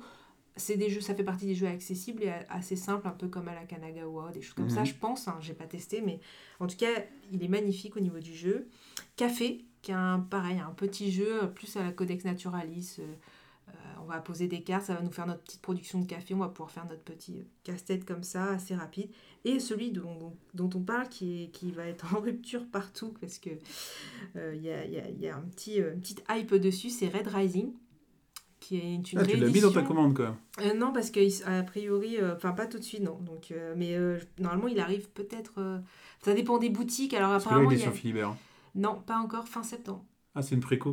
En fait, euh, enfin pour si on peut parler un peu, il devait sortir, il devait sortir vendredi chez Philibert, sauf que mardi ils ont dit que ça sortait, sauf qu'ils en avaient déjà plus. Ah oui. Donc Parce en fait, moi, il n'est on- pas sorti parce qu'il n'y en a plus et du coup, il reviendrait peut-être Ouais. fin septembre. A priori, il y a des boutiques qui l'ont eu en avance, donc certaines boutiques l'ont, certaines boutiques l'ont pas. Donc c'est pas très clair de où on peut le trouver. Donc euh, allez voir dans vos propres boutiques parce que certains l'ont, certains l'ont pas. Je n'ai même pas retenu euh, le sujet ou le thème du jeu. Tout ce que j'ai retenu, c'est qu'effectivement, il y a des gens qui l'adorent, des gens qui le détestent. Oui, il est Et très du coup, clivant. ouais. bon, il faut que je l'essaye. Voilà, il est très clivant. Mais moi, je crois que c'est de l'engine building, mais Hmm. un peu chaotique. Donc, euh, gestion de main. Voilà, on va avoir ses cartes. Le but, c'est d'améliorer sa main pour faire comboter ses cartes. Mais on ne sait pas ce qui va tomber parce qu'il y a énormément de cartes. Donc, on ne peut pas savoir si on va réussir à faire notre combo. Et euh, ça a l'air quand même un peu chaotique. Donc, mais à, à tester, quoi. Je pense que ça vaut le coup. Et sinon, les autres, bah, ça sera pour octobre. hein, parce que là, pour Noël, ça va être compliqué. Avec tout ce qui va sortir, ça va être chaud. Bah, moi, sur septembre, j'ai rien. Enfin, euh, de toute façon, je viens juste de faire une. enfin, j'ai fait une commande en août et euh, je vais pas refaire une en septembre. Euh, donc, j'ai pas de nouveautés qui arrivent. Du coup, euh, en fait, dans... et puis même dans les trucs que- qui sortent là, enfin, ce que j'ai vu, j'ai pas un truc qui m'a sauté aux yeux. Donc, dans ma liste, euh, le seul que j'ai vraiment et, et qui générera soit une commande, soit un déplacement en magasin, c'est l'extension de The Loop qui devait sortir en septembre et qui reculé à au moins octobre. Mm. Le seul truc qu'ils ont garanti, c'est qu'il serait sorti pour Noël. Donc euh, il se laisse euh, de la marge entre octobre et décembre. Et ça, euh, ouais, j'ai déjà dit, moi, The Loop, c'est euh, c'est vraiment peut-être un des meilleurs jeux de l'année pour moi. On y a beaucoup joué et, euh, et j'ai- j'aime, je suis pas fan d'extension, j'en achète quasiment jamais. Mm. Mais là, j'ai envie de le renouveler. C'est un jeu qui est souvent au bureau, qui sort facilement le midi parce qu'on sait qu'on le fait en une heure et parce qu'on connaît les règles, donc on y va. Donc euh, celui-là, ouais, j'attends l'extension. Et puis, euh, bah, pas nouveau, mais je vais jouer euh, rapidement à Wingspan. Parce que je ne l'ai pas acheté, mais je l'ai offert à ma fille. et du coup, il va falloir que je lui apprenne à jouer. Et, euh, et bah, je pense qu'il va sortir pas mal. euh. Ouais, les Wingspan, semaines à bah, ça venir. reste un des gros, Ouais. gros- Je pense que c'est dans le top 5 de, de mes jeux préférés. Mais écoute, voilà. Donc là, je vais tester Wingspan avec une fille de 8 ans. Donc, normalement, il est à partir de 10 Ouais. ans.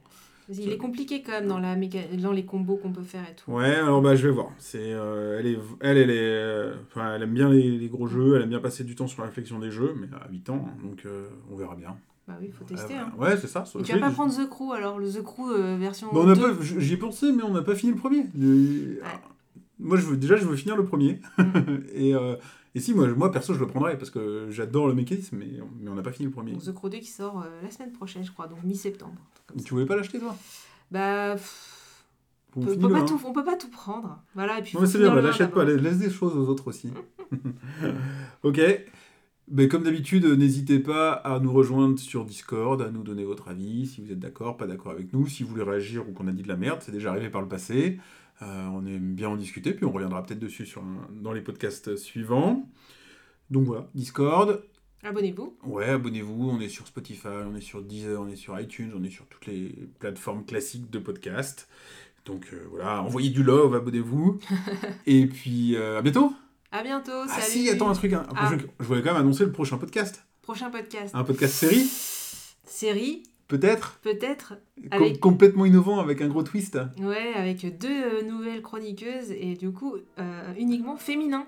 Ouais, Donc bah, euh, J'espère qu'il va sortir. Je écoutez-nous. mets la pression, je suis obligé maintenant. Vous, Écoutez-nous. vous êtes obligé euh, de le sortir. À bientôt. Salut. Salut.